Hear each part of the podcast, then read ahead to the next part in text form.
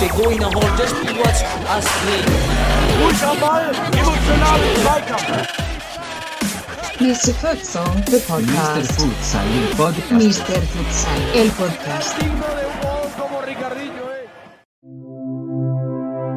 Du hast als Spieler permanent Ballkontakte, kannst dich nie rausziehen. Das heißt, du musst auch aus psychologischer Sicht immer top konzentriert und fokussiert sein äh, bei 4 gegen 4 Feldspielern.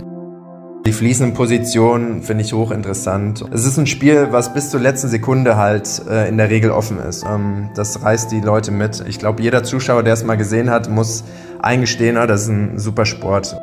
Äh, bei 20, bei 40, 5 gegen 5 äh, ist, ist nie langweilig. Da passiert immer etwas. Da haben wir unsere, unsere Standards, Einkick, Freistoß, Ecke, die äh, direkt zum Torerfolg kommen können. Ja, pure Freude eigentlich von allen Beteiligten an diesem Sport, an diesem Spiel. Wenn die Spieler zur Nationalmannschaft kommen etc., welche Freude da vorherrscht und mit welcher Leidenschaft vor allen Dingen das Ganze betrieben wird. Was mich so fasziniert ist, dass Kinder äh, im technischen Bereich sich brutal schnell entwickeln und man das relativ schnell sieht. Die vielen Ballkontakte, die ständige Torgefahr und die Dynamik. Attacke kontra Attacke sagt doch schon alles, oder? An Futsal begeistert mich, dass man an etwas teilhaben konnte, was völlig neu in Deutschland begann und dort Pionierarbeit zu leisten. Das ist Futsal in Deutschland, eine Zeitreise. Eine Dokumentation und Podcast von Mr. Futsal. Von den Anfängen bis zur Futsal-Bundesliga. Futsal, das ist zweimal 20 Minuten netto Vollgas und Spannung. Es ist eine Sportart mit vielen Facetten, technischen Herausforderungen und viel Leidenschaft. Obwohl die spielerischen Vorteile schon in den 1980er Jahren von der FIFA erkannt und Futsal zur offiziellen Hallenvariante erklärt wurde, ignorierten deutsche Verbände und Vereine das Futsalspiel bis in die 2000er hinein. Während wir also in Deutschland noch mit Banden und Filzball kickten, entwickelte sich der Futsal in vielen Teilen der Welt tatsächlich schon zu einer der populärsten Breitensportarten. Viele große Fußballnationen sind auch im Futsal groß. Deutschland aber hat nicht mal eine Nationalmannschaft. Der offizielle Hallenfußball der FIFA steht hierzulande im Abseits. Kaum zu glauben, dass die große deutsche Fußballnation nicht dabei ist. Da sind wir so gut wie San Marino, Luxemburg, Liechtenstein, mhm. aber alle anderen Nationen in Europa spielen bei der Qualifikation wenigstens mit. Ob man sich dann für die WM qualifiziert, ist eine andere Frage. Noch ist Deutschland wahrlich keine Futsal-Nation. Der DFB hat für die WM-Qualifikation nicht einmal eine Mannschaft gemeldet. In Südamerika ist es Volkssport, in Deutschland hingegen ist Futsal noch eher unbekannt. Gespielt wird Futsal vor allem in Lateinamerika, Asien, Süd- und Osteuropa. Gerade in den großen Medien war der deutsche Hallenfußball jahrelang beliebt. Wolfgang Niersbach äußerte sich 1991 sehr euphorisch über den Hallensport. Er könnte jedoch auch genauso gut auf den Futsal passen. Es ist eine willkommene Abwechslung. Es ist eine andere Art vom Fußball, die wir sehen. Eine attraktive Art. Also für uns ein willkommenes Intermezzo. So soll es bleiben. Für den Futsal zum Vorteil war jedoch, dass der deutsche Hallenfußball aus den großen Medien irgendwann Anfang der 2000er Jahre verschwand. Paul Schomann hier mit einer Erklärung aus dem Jahre 2012. Ein gewichtiger Grund oder der wichtigste Grund ist, dass die Winterpause in unseren Profiligen äh, fast weggefallen ist oder nur noch ganz kurz ist und die Vorbereitung auf die Rückserie dann schon im Januar, Anfang Januar wieder beginnt. Basierend auf dem fehlenden Grundwissen über den Sport entstanden zu Beginn des Futsals in Deutschland schnell Fehldefinitionen und Vorurteile über den Sport, welche sogar medial verbreitet wurden. Bis heute sind einige dieser Kommunikationsfehler über den Sport weiterhin präsent. Football Salsa, kurz Futsal, Futsal kommt aus dem brasilianisch-portugiesischen, setzt sich zusammen aus Foot, das ist Fußball, und Saal heißt der Saal. Und Grätschen geht gar nicht. Ein Spiel 5 gegen 5 ohne Grätschen. Ansonsten ist äh, Tackeln nicht erlaubt. Und generell ist das Spiel etwas weniger körperbetont als äh, der normale Hallenfußball. Zum Beispiel sagt man, der Ball, der hat, da ist kein Leben drin, der äh, ist tot. Sprungreduziertem, also plattem Ball. Beim Football Salsa, Futsal. Mitte der 2000er gründeten sich dann endlich erste Futsal-Teams. Besonders aus dem Hochschulbereich kam ein sehr großer Enthusiasmus der Sportart entgegen. Und dort gründete sich auch der UFC Münster als erster reiner Futsalverein, welcher auch die ersten Jahre der Futsal-Pionierzeit in Deutschland dominierte.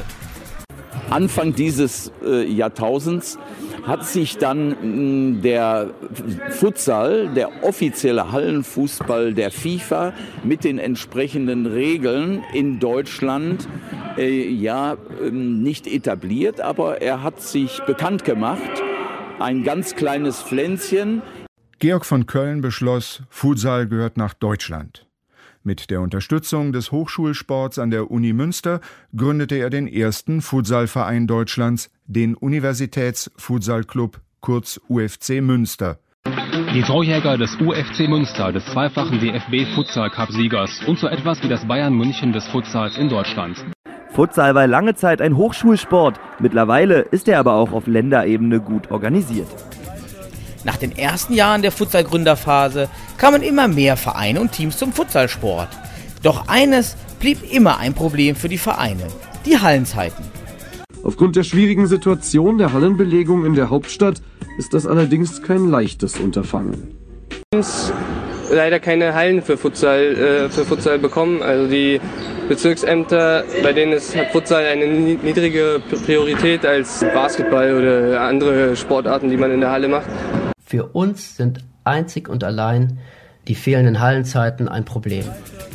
Während der Futsal von 2005 bis 2010 besonders im Westen sehr, sehr stark war, entwickelte sich ab 2010 gerade in Berlin eine neue Futsalbastion mit mehr als 40 Teams im Spielbetrieb. Ansonsten haben wir hier in Berlin den ähm, bundesweit ausgeprägtesten Spielbetrieb mit drei Ligen, der Berlin-Liga, der Landesliga und der Bezirksliga und ähm, haben den im Ganzjahresspielbetrieb. Dass sich Berlin trotzdem auch überregional nicht verstecken muss, bewies der neue Berliner Meister SD Kroatia, der am letzten Wochenende auch die nordostdeutsche Meisterschaft für sich entscheiden konnte.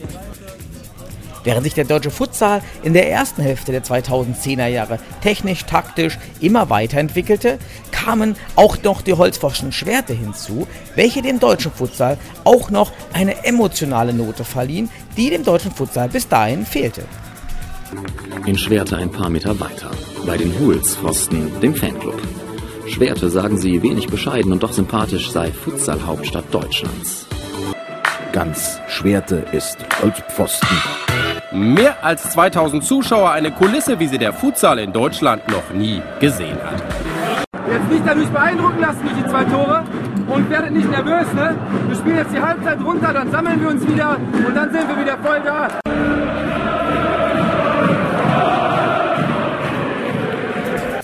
Zur selben Zeit entwickelte sich jedoch auch in Hamburg mit den Hamburg Panthers ein Futsal-Team, welches bis heute zu den besten Futsal-Teams in Deutschland gehört.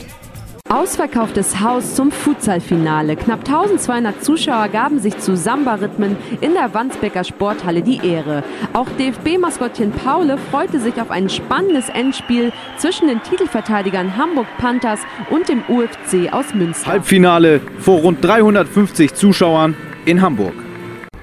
Wenn es hart auf hart kommt, dann nehmen wir eh den Ball und gehen alleine und machen das mit Herz und Leidenschaft. 2014 erfolgte dann ein wichtiger Schritt, um die Jugend an den Futsal heranzubringen. Und zwar die Umstellung der Hallenturniere für Kinder auf Futsalregeln und Futsalball. Jetzt wird eben daran gearbeitet, dass sukzessive immer mehr Verbände ihre Junioren-Hallenwettbewerbe auf Futsal umstellen. Und damit wird sich zwangsläufig auch ein Potenzial an Spielern ergeben, die sagen, also das gefällt mir noch besser als Elberfußball oder das will ich wenigstens neben meinem Elberfußball auch noch spielen. Die Hallenrunden sollen komplett auf Futsal umgestellt werden. Ähm, und ähm, es soll langfristig ähm, das Ziel sein, leistungsorientierten Futsal zu spielen.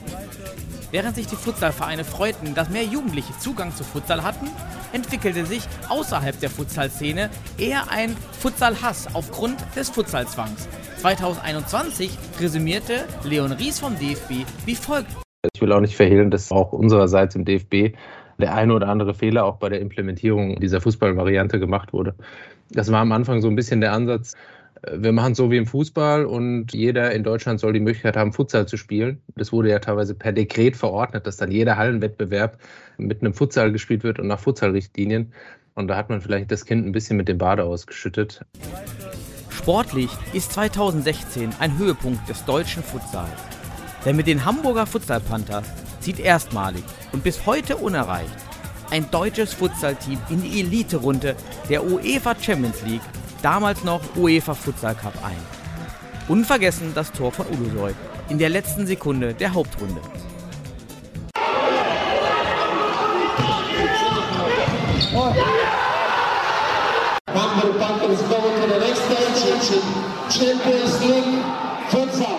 Ich glaube, die Mannschaft HSV Panthers hat so viel Selbstvertrauen zu sagen, wir können in Deutschland jede Mannschaft schlagen. Wir Neben dem großen Erfolg der Hamburg Panthers im Jahr 2016 feiert auch der deutsche Futsal als Ganzes einen wichtigen Schritt, und zwar die Gründung der Futsal-Nationalmannschaft. Und das erste Länderspiel 2016 in Hamburg wird echt ein wahnsinnig geiles Futsalfest. Das erste deutsche Futsal-Länderspiel. Es geht gegen England. Die Three Lions seit 2004 mit einer Nationalmannschaft dabei und deshalb Favorit. Da ist Timo Heinze und da ist das erste deutsche Tor. Timo Heinze schreibt sich in die Geschichtsbücher und der Jubel kennt keine Grenzen. Also unglaublich geil, besonders weil es in Hamburg war, war wirklich tolle Stimmung, geil organisiert und dann noch 5-3 zu gewinnen. Wahnsinn.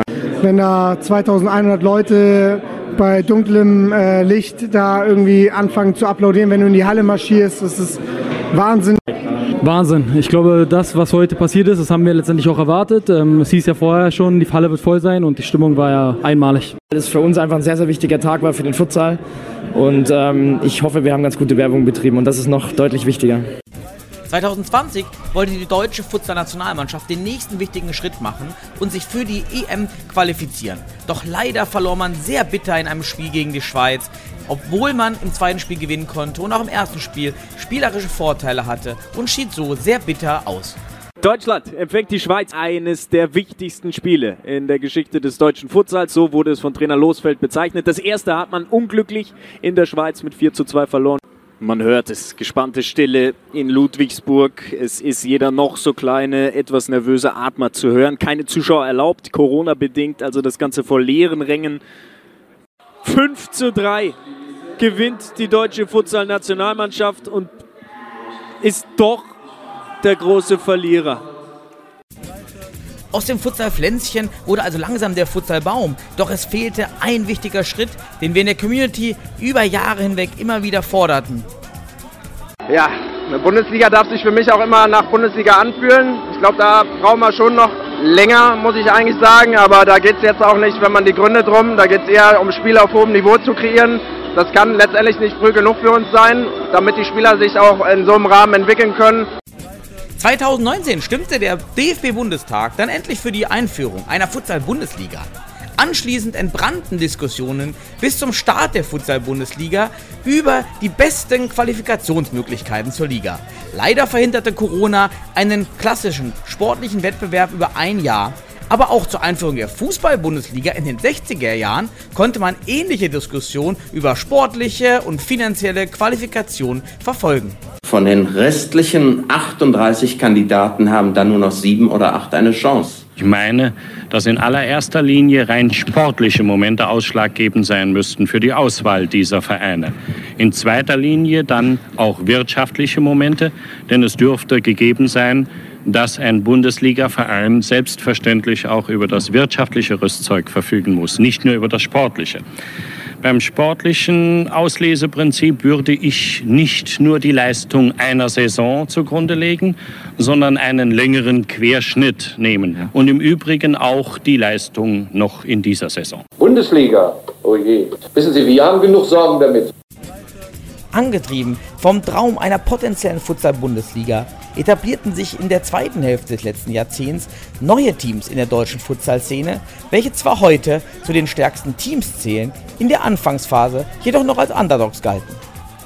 Zu Gast in Rot VfL 05 Hohenstein-Ernsthal.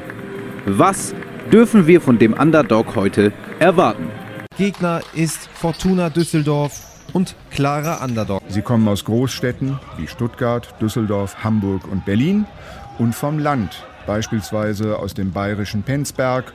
Der TSV Weilemdorf. Wacker Eagles, die Hamburger. Gegen den Stuttgarter Futsal Club. Gegen 1894 Berlin. MCH Futsal Club Bielefeld. TSG Mainz Bretzenheim.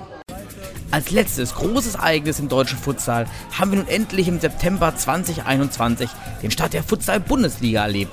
Das erste Spiel in Düsseldorf im Castello vor 850 Zuschauern war grandios und Eike Thiemann wird für immer und ewig der erste Torschütze der Futsal-Bundesliga bleiben. Unter dem Dach des DFB startet am kommenden Wochenende die Futsal-Bundesliga der Männer in ihre Gründungssaison. Der 3.9.2021. Ein Tag, der in die deutsche Sportgeschichte eingeht als Geburtsstunde der Futsal-Bundesliga. Dieser tollen Vorlage von Lukas Sepp ausgerechnet Eike Thiemann in die Geschichtsbücher eingeht als erster Torschütze in der Geschichte der Futsal-Bundesliga. Viel passiert also im deutschen Futsal seit 2004. Mit der Bundesliga ist nun auch die Pionierphase des deutschen Futsals beendet. Zeit zurückzuschauen auf die Highlights und emotionalen Höhepunkte. Mit dabei einige bekannte Gesichter des deutschen Futsals, welche uns in den kommenden Minuten über ihre Emotionen und persönlichen Highlights aufklären werden. Ich bin äh, Marcel Osterholt. Ab äh, 1983 ähm, bin ich bereits im Futsal äh, natürlich als Spieler. 2009 bis 2016 war ich Bundestrainer für die A-Mannschaft in in der Niederlande und ab 1. Januar 2017 schon ähm, beschäftigt als äh, Futsal-Nationaltrainer für ähm, die Futsal-Nationalmannschaft Deutschland. Hallo, mein Name ist Leon Ries. Ich bin Abteilungsleiter für den Bereich Basisberatung und Entwicklung beim Deutschen Fußballbund und in der Funktion zuständig für den Bereich Futsal, sowohl die Wettbewerbe als auch die Nationalmannschaft.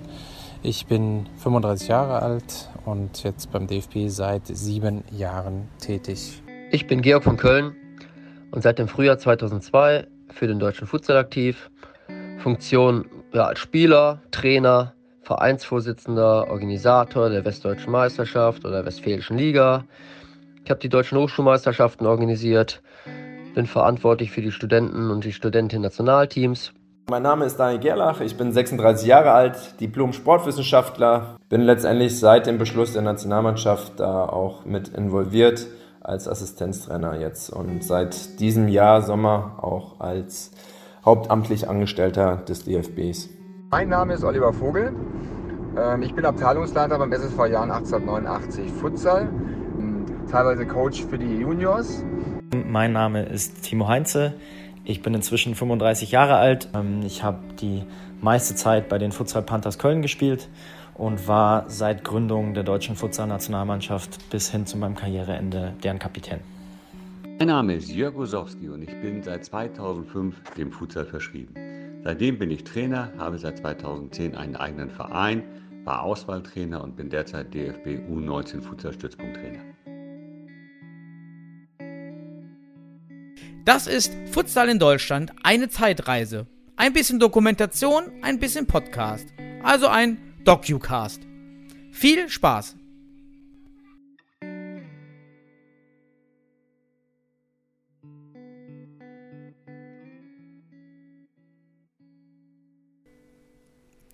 Ja, hallo! Und da sind wir heute mit einem Sonderpodcast.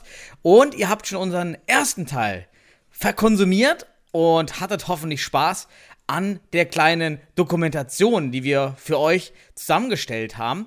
Und ich würde jetzt gerne zusammen mit unserem Futsal-Enthusiasten auf der anderen Seite, Christian Wölfelschneider, noch mehr zur Entwicklung mit euch besprechen. Hi Christian erstmal.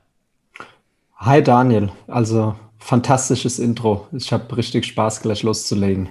Ja, wir haben es uns ja gerade nochmal angehört. Ich habe auch schon wieder Gänsehaut. Es ist viel dabei, vieles, was, was wir über Jahre hinweg vielleicht auch wieder vergessen hatten, was passiert ist und auch welche Medienzitate dann immer wieder hervorgeholt wurden. Und ich habe auf jeden Fall jetzt richtig Lust, in die Details der Entwicklung nochmal einzusteigen, damit wir uns Jahr für Jahr durchhangeln und nochmal die, die Highlights aufleben lassen und auch unsere Gäste, die uns die Soundzuschnitte und Interviews zugeschickt haben, mit einfließen zu lassen. Oder? Hast du, was sind deine Gedanken jetzt, bevor wir anfangen? Ja, also ich freue mich drauf, einfach äh, den historischen Moment auch äh, mit äh, zu können, die hundertste Folge. Ja, Daniel Ramon Sabals damals hat es aufgebaut. Ähm, Ja, und jetzt ist man hier bei einer hundertsten Folge. Man hat eine Bundesliga. Man hat, muss sich wirklich bei allen Gästen bedanken, die uns wirklich hervorragende oder dir, Daniel, hervorragende Audioschnitte zugesendet hatten und ja, einfach wie groß das Ganze mittlerweile in der Spitze und in der Breite geworden ist. Und genau das wollen wir jetzt beleuchten. Und leider kann Sebastian nicht dabei sein, aber wir haben ihn in Gedanken hier mit dabei und freuen uns jetzt einfach drauf, denke ich, zu starten. Wir haben genug zu besprechen. Ja, glaube ich auch. Du hast immer das Stichwort gegeben, äh, unseren äh, Daniel Ramon, äh, der erste Mr. Futsal bei uns. Grüße an dich, Daniel, die 100. Folge. Für alle, die sich nochmal für die Historie interessieren, kann ich auch nochmal den 50. Podcast empfehlen, denn da habe ich äh, nochmal zusammen mit, mit Daniel Ramon Sabals zurückgeschaut, eben auf die Anfänge. Und deswegen hatten wir jetzt den Schritt zu sagen, für die 100. Folge machen wir nochmal was ganz Besonderes. Hat auch viel Arbeit gekostet. Und ich denke gerade noch an unsere Zusammenschnitt-Session. Äh, ähm, die letzten zwei, drei Stunden. Also da viel Arbeit geflossen. Aber es passt ja auch zur Bundesliga-Zeit, denn unsere 100. Folge ist eigentlich genau der Abschluss der Pionierzeit. Und deshalb ist das so schön, dass das jetzt genau in diesen Zeitraum fällt. Denn für mich, weiß nicht, wie das bei dir aussieht, ist die Pionierzeit mit der Futsal-Bundesliga beendet.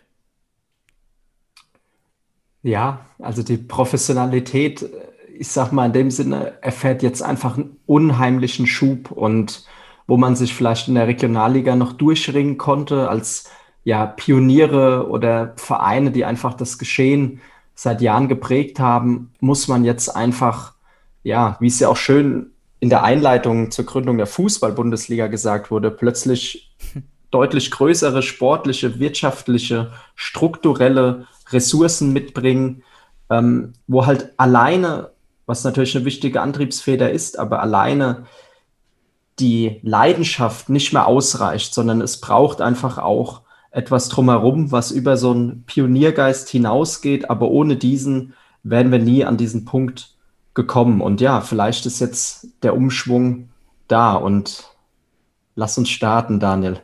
Genau, wir können ja die, die Punkte, die Jahre abwechselnd äh, machen. Äh, dann starte du mal mit dem, mit dem ersten Jahr, mit unserer Zeit, der Futsal-Zeitrechnung in Deutschland. Oh ja, äh, 2004 der UFC Münster als erster Futsalverein in Deutschland. Also wenn man sich auch zurückversetzt, es ist jetzt 17 Jahre her, was das für eine historische Landmarke und auch für eine dann doch, man denkt ja oft in kurzen Abschnitten, aber doch eigentlich innerhalb von 17 Jahren für eine heftige Entwicklung auch ist, wie lange es in anderen Sportarten gedauert hat, äh, wirklich gewisse Entwicklungen und Tendenzen anzustoßen. Und der UFC, und das muss man ehrlich sagen, mit klar, damals Georg von Köln, auch Gerion Quick äh, an der Spitze, ähm, wirklich eine ganz, ganz wichtige Triebfeder. Und ja, aber auch zeigt, diese Pioniere, ja, die jetzt eben nicht im ersten Jahr in der Bundesliga dabei sind, aber dafür immerhin den Torschützen ausgebildet haben. Also doch auch ein schöner Kreis, der sich schließt. Genau, und Eike Thiemann bei Fortuna Düsseldorf, das erste Tor der Futsal-Bundesliga. Haben wir ja, gerade gehört, ne?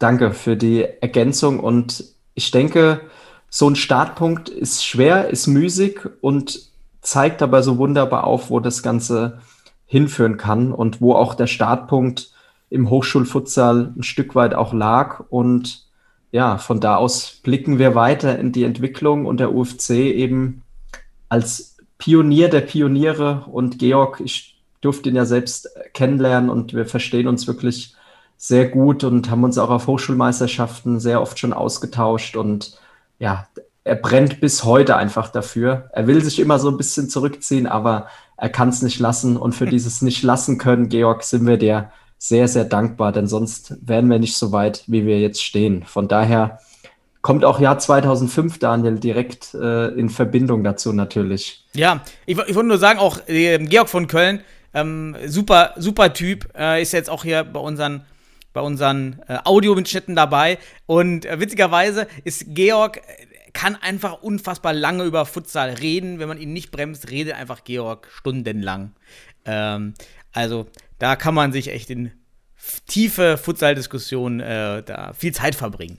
Ja, 2005 ging es tatsächlich dann auch relativ schnell schon los mit einer Liga, nämlich mit der Futsal Liga West. Es ist somit die älteste Regionalliga im Futsal in Deutschland bis heute und äh, gestartet mit acht Teams, später auf zehn Teams ausgeweitet. Also der UFC Münster, meine ich, das einzigste Team, was durchgängig in der Futsal Liga West dabei war.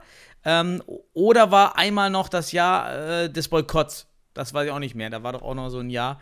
Ähm, auf jeden Fall ähm, lange dabei. Und das war der Startschuss für den regulären Spielbetrieb.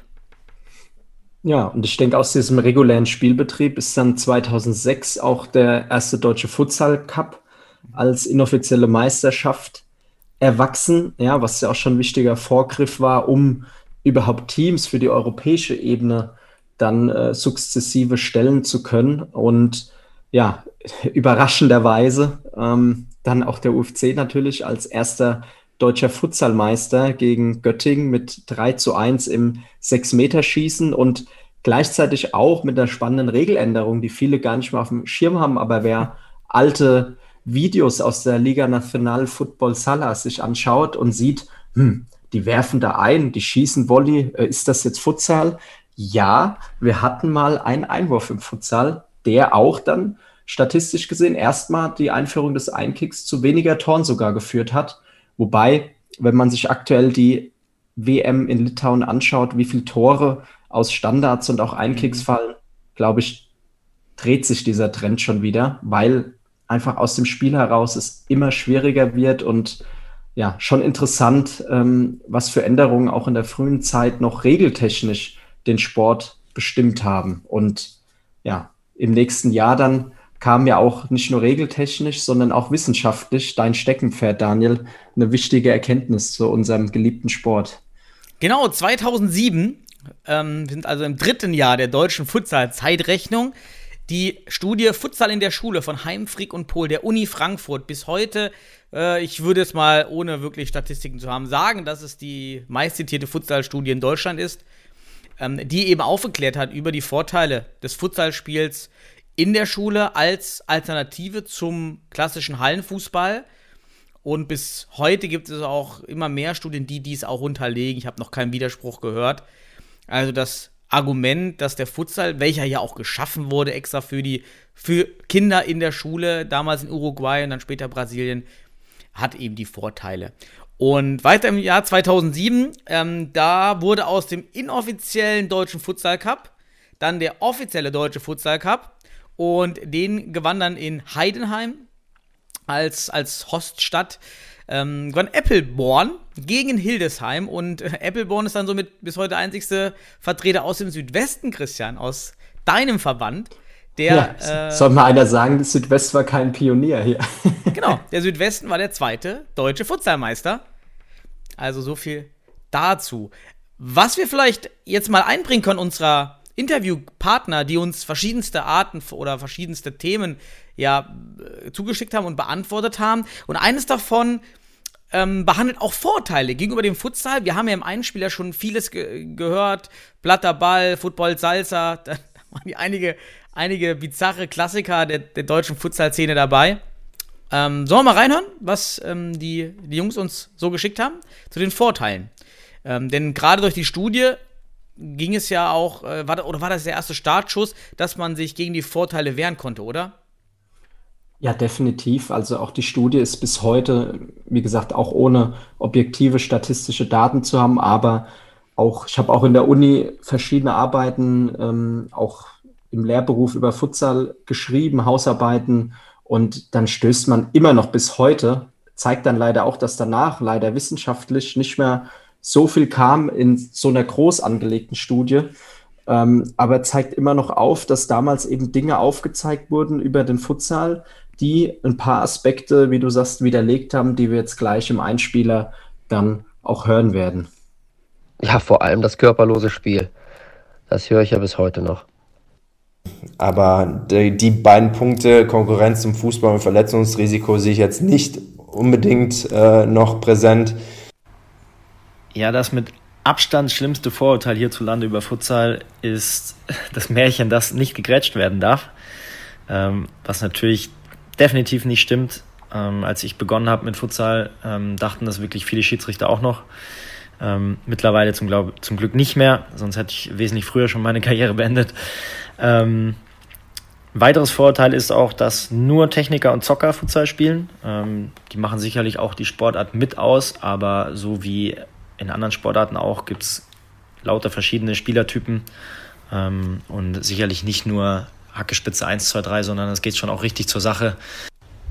Die Vorurteile, die gegen den Futsal herrschen, haben wir uns teilweise als DFB ein Stück weit auch selbst eingebrockt. Also häufig ist ja die Kritik daran am äh, Spiel mit dem ja, Ball, der nicht richtig springt in der Halle und so weiter und so fort. Und das war ein Riesenfehler damals, dass man gesagt hat, per Dekret, alle Hallenfußballspiele sind jetzt Futsalspiele. Das hat dazu geführt, dass Futsal-Regeln verwässert wurden, ähm, dass die Regeln nicht mehr in eine Anwendung kamen, wie sie eigentlich dann auch äh, notwendig sind, um Begeisterung für den Sport dann zu entwickeln. Und es mussten Leute Futsal spielen, die überhaupt keine Lust hatten, das zu machen. Interessante Ausgaben, auch facettenreich, äh, was man mit Vorteilen, Vorurteilen verbinden kann.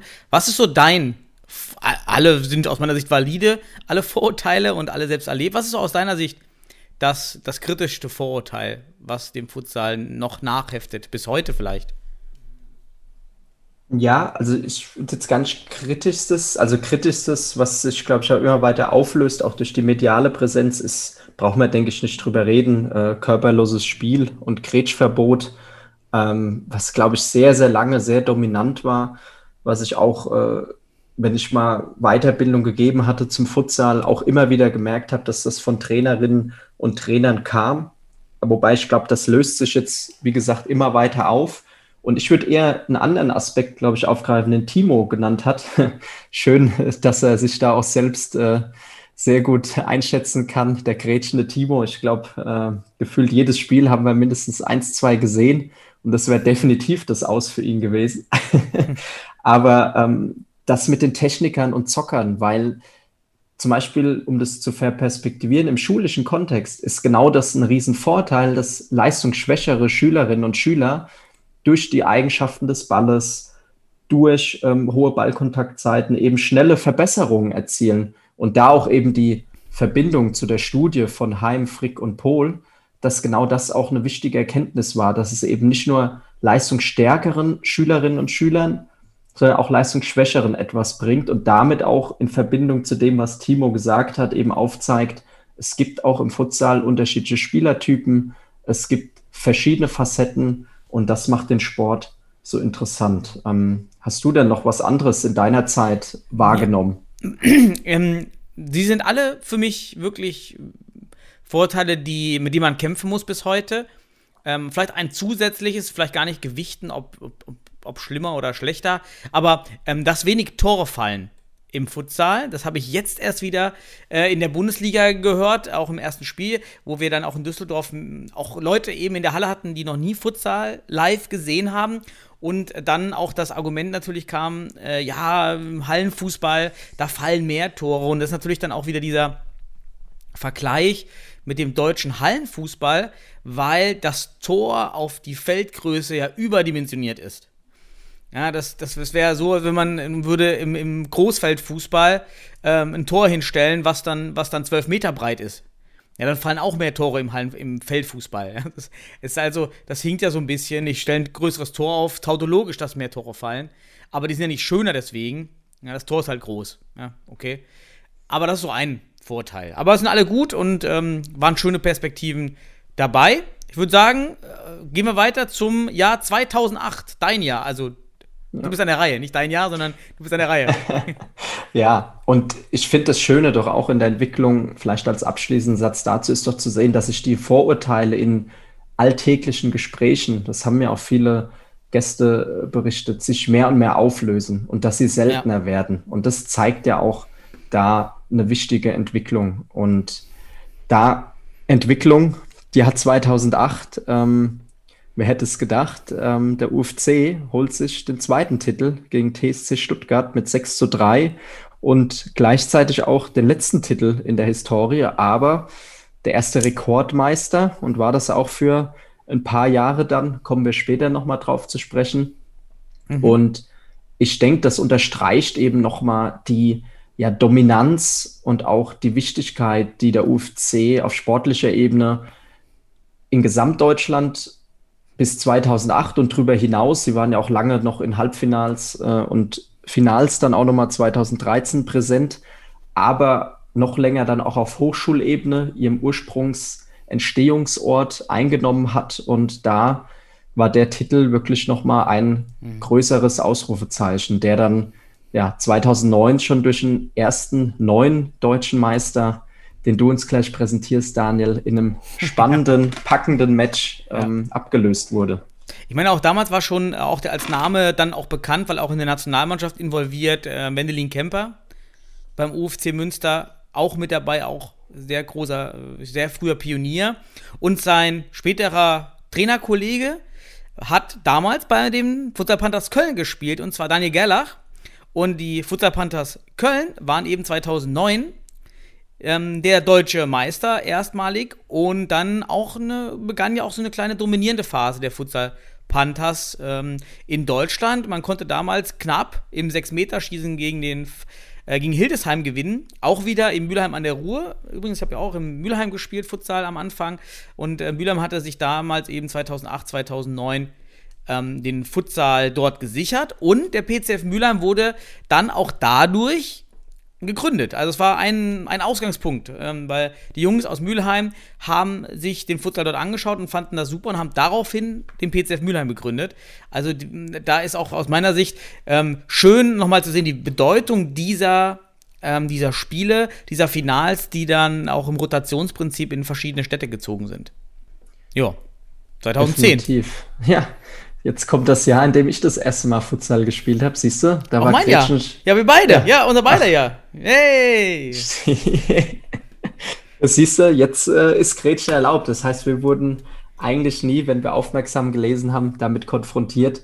Ähm, wobei das Spannende ja war, ähm, ich glaube, das hat der Stefan Kammerer, der ja auch eins so der ersten Bücher zum deutschen Futsal auch mit heraus oder deutschsprachig herausgegeben hat ähm, auch mal erwähnt, dass das ein Übersetzungsfehler eigentlich nur war ins deutsche Regelwerk, der dann da ein bisschen für Verwirrung gesorgt hatte. Auch eigentlich äh, Wahnsinn, äh, um das mehrfach benutzte Wort zum ersten Länderspiel nochmal aufzugreifen, ähm, wie das dann Einzug erhalten konnte. Ähm, mhm. Aber da eben nochmal offiziell erlaubt, nicht nur als Blog.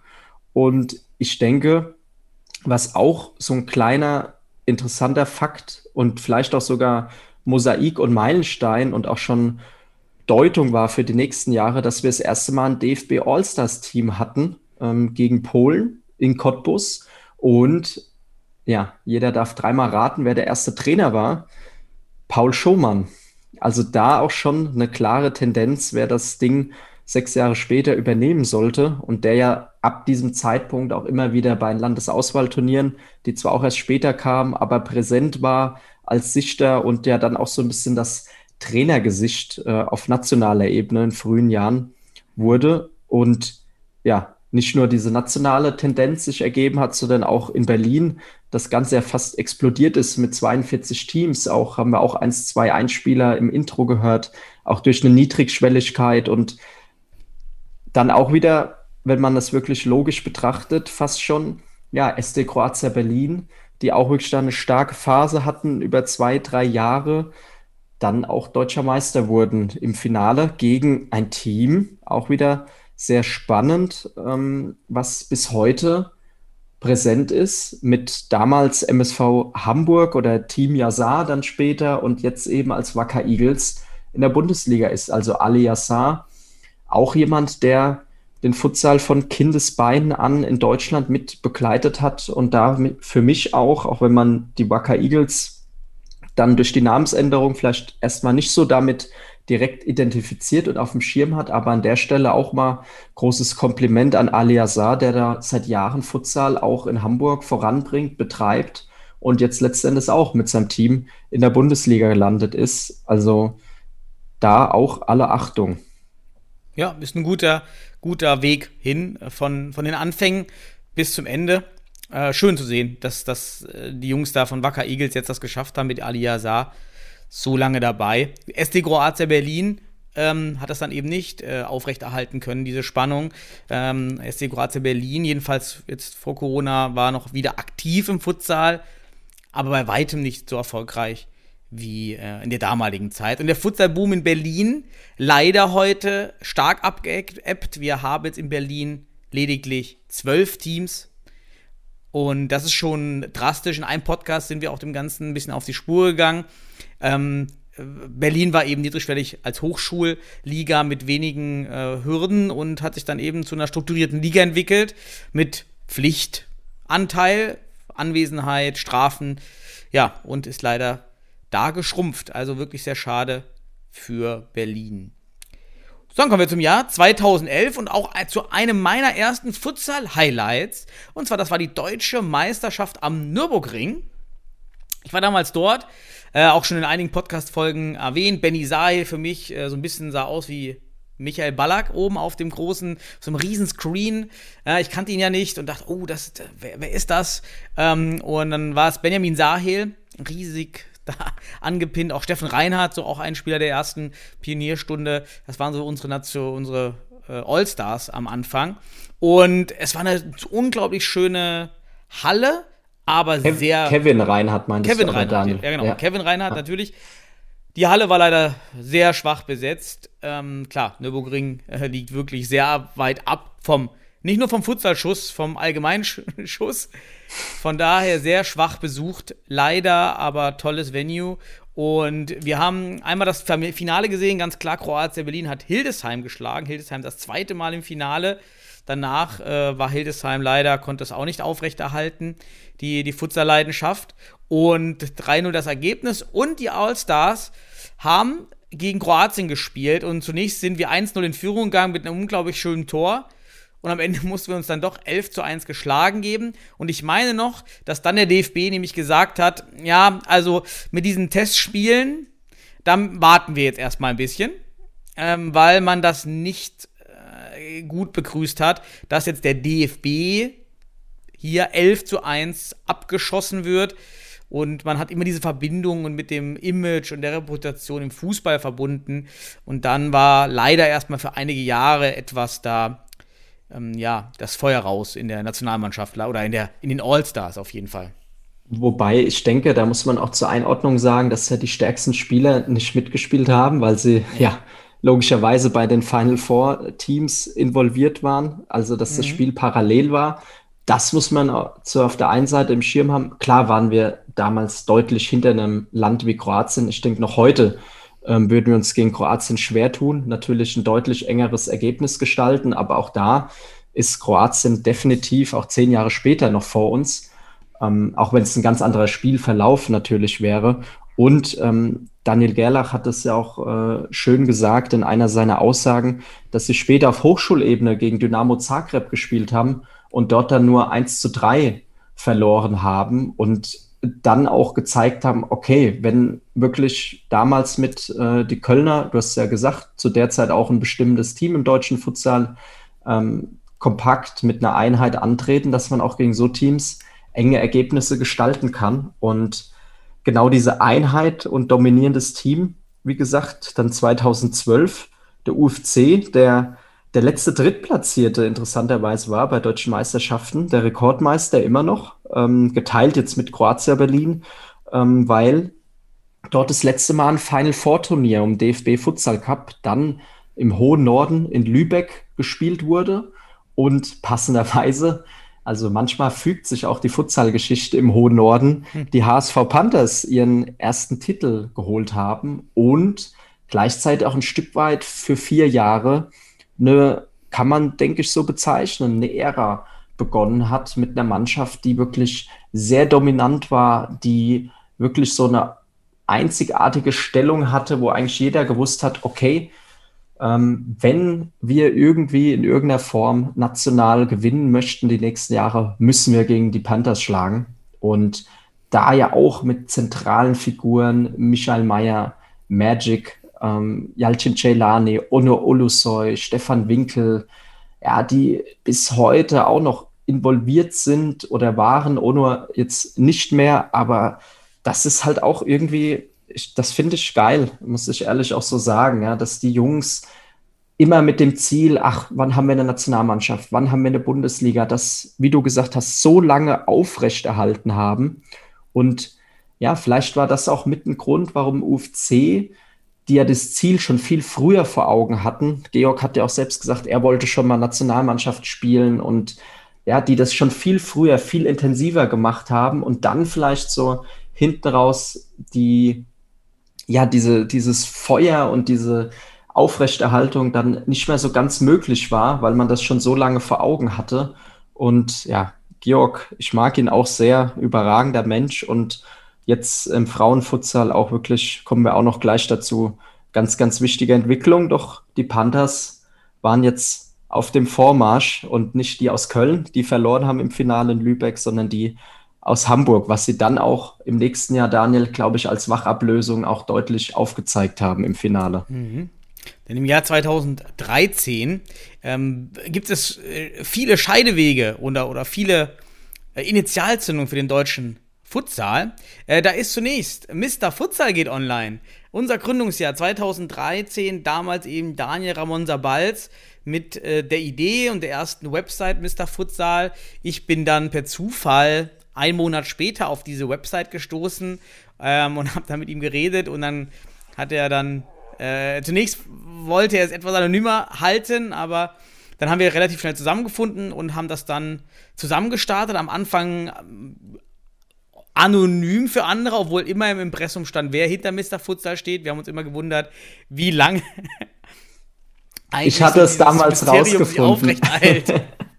ja, weil eigentlich stand da, wer dahinter steht, aber das äh, ja, war also ganz, ganz interessant. Wir haben dann eben begonnen mit schriftlichen Beiträgen, Taktik, Technik, äh, Futsalentwicklung, organisatorisch.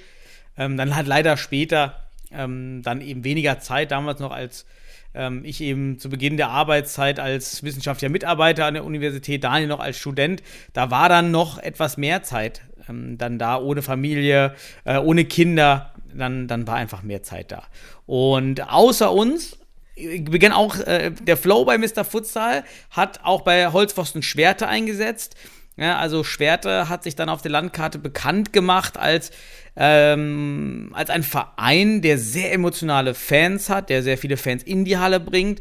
Der, und der Holzpfosten-Flow wurde dann ja auch so ein Inbegriff dieser Dynamik, die wir auch im Einspieler versucht haben, äh, etwas durch Einspieler einzufangen. Dann haben wir weiterhin auch wieder die Bedeutung des deutschen Hochschulsports nochmal hier erwähnt. Ähm, die Studentennationalmannschaft wird gegründet mit Georg von Köln auch und hat das erste Spiel gegen Schweden und gewinnt dann sogar. Ähm, 8 zu 3, also war ein recht erfolgreicher Einstand. Und außerdem, das war wirklich ein vollgepacktes Jahr 2013, die Regionalliga Nordost wird gegründet als zweite Regionalliga, also hier sind ähm, neun Jahre vergangen seit, seit der Gründung der, nee, neun Jahre, jetzt bin ich ja, ja falsch, falsch sprechen. Wann war 2000, wieder hochgehen, ne? 2005, ja. Acht ähm, Jahre. Acht Jahre vergangen seit der Regionalliga West, jetzt erst die zweite Regionalliga und ähm, Kroatia Berlin ist das letzte Mal auf der Bühne, denn im Han in der, der großen deutschen Futsalbühne, denn im Finale in Hamburg steht der HSV, äh, die HSV Panthers, äh, damals noch äh, Futsal Panthers Hamburg, damals noch nicht HSV. Ähm, also die Hamburg Panthers gegen UFC Münster mit einem 6 zu 3 Sieg nach Verlängerung. Also ein sehr, sehr schönes, spannendes Finale. Was sind noch so deine Gedanken an das Jahr? Ja, also du hast ja schon viel ausgeführt. Ähm, wie du sagst, Olspfosten ja dann auch die nächsten zwei Jahre im Finale. Ähm, auch wieder ein guter Übergang. Und ja, HSV, das war, wie ich schon angedeutet hatte, dann ein Stück weit die Wachablösung. Äh, Hamburg dann auch mit dem zweiten Titel, wie Berlin, wie Münster. Und haben dann einfach aufgezeigt, hey, in Zukunft wird der Weg über uns führen und nicht mehr über den UFC. Und haben das dann auch die nächsten Jahre eindrucksvoll unter Beweis gestellt, auch wenn sie 2014 nicht im Finale waren. Doch ich glaube, bevor wir darauf zu sprechen kommen, ähm, weil 2014 war ja auch das erstmalig eine Studentennationalmannschaft in Malaga dabei bei der WM. sollten wir uns mal generell auch anschauen, welche Bedeutung denn der Hochschulfutsal für den Futsal in Deutschland insgesamt hatte. Und in Erfahrung in der Studentennationalmannschaft und den großartigen Leistungen des deutschen Studententeams 2014 in Spanien und den sensationellen Leistungen in Brasilien 2016 ganz zu schweigen. Die Spieler, die dort spielen, die sehen wir fast alle auf UEFA und FIFA-Ebene auch in den Endrunden wieder. Viele Teams haben über die deutsche Hochschulmeisterschaften den ersten Kontakt mit dem Futsalball gehabt und sind dabei geblieben. Dem gehören ehemalige Spieler an, die jetzt zu den Experten und Förderern im deutschen Futsal gehören. Ob in Verbänden oder in Vereinen. Viele haben über die deutsche Hochschulmeisterschaft oder die Universitätseuropameisterschaften sehr, sehr viel dort gelernt. Und ich muss sagen, andere Nationen nutzen diese äh, Wettbewerbe, um ihre Talente schon auf europäischem Niveau, höchstem Niveau quasi äh, zu testen. Ja, da hat man in Deutschland äh, zunächst eben diese, diesen Wettbewerb etwas unterschätzt und auch ausgelassen, vielleicht sogar bis heute, nämlich als ein völlig anders gewichteter Wettbewerb im Futsal als im Fußball, bei dem es eigentlich, ich weiß nicht, ob, also Profi-Fußballer treten ja nicht bei den Hochschulspielen an, aber im Futsal ist das eben der Fall, weil es doch mehr dann ähm, semi- oder nicht professionell ist. Ähm, du warst ja selbst mal mit dabei in Brasilien.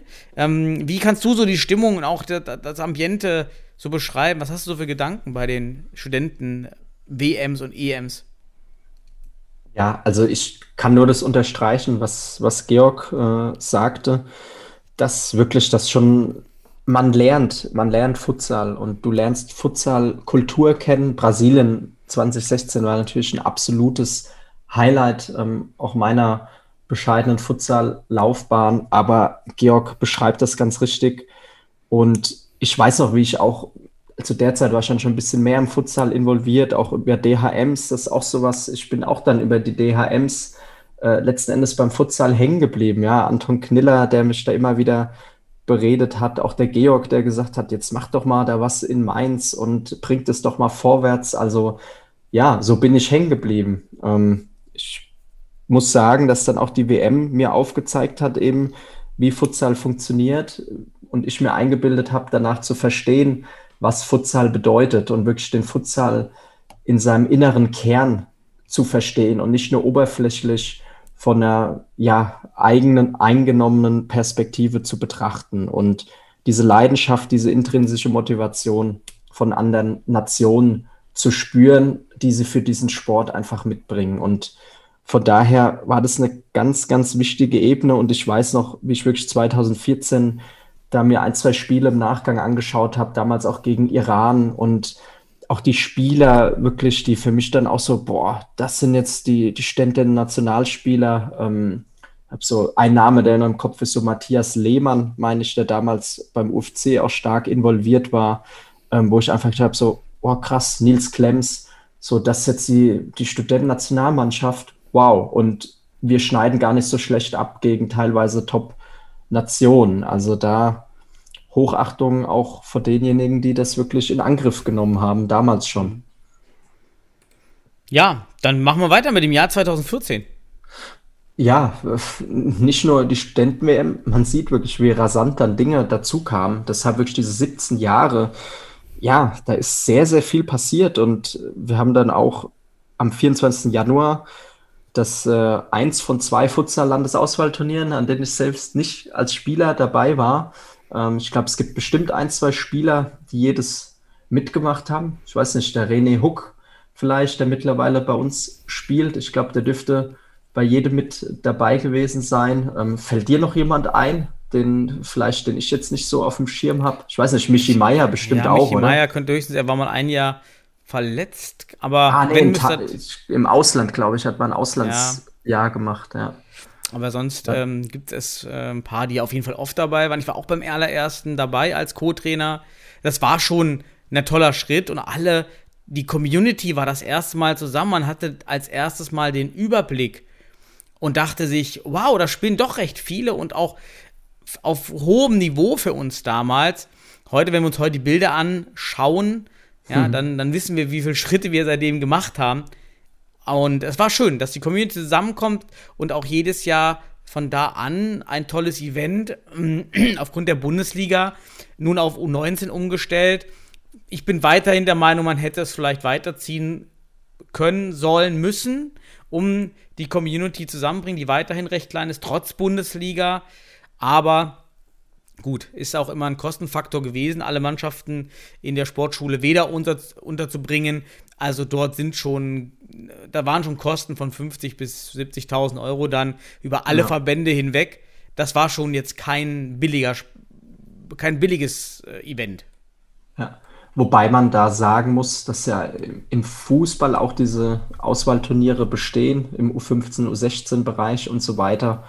Und zu dem, was du gesagt hast, ich glaube, es ist auch noch aktuell in Diskussion, ob eben das als U19-Turnier oder aus den Verbänden, in denen es eben keinen U19-Stützpunkt gibt, wirklich auch nochmal eine Auswahl äh, mit älteren Spielern teilnimmt.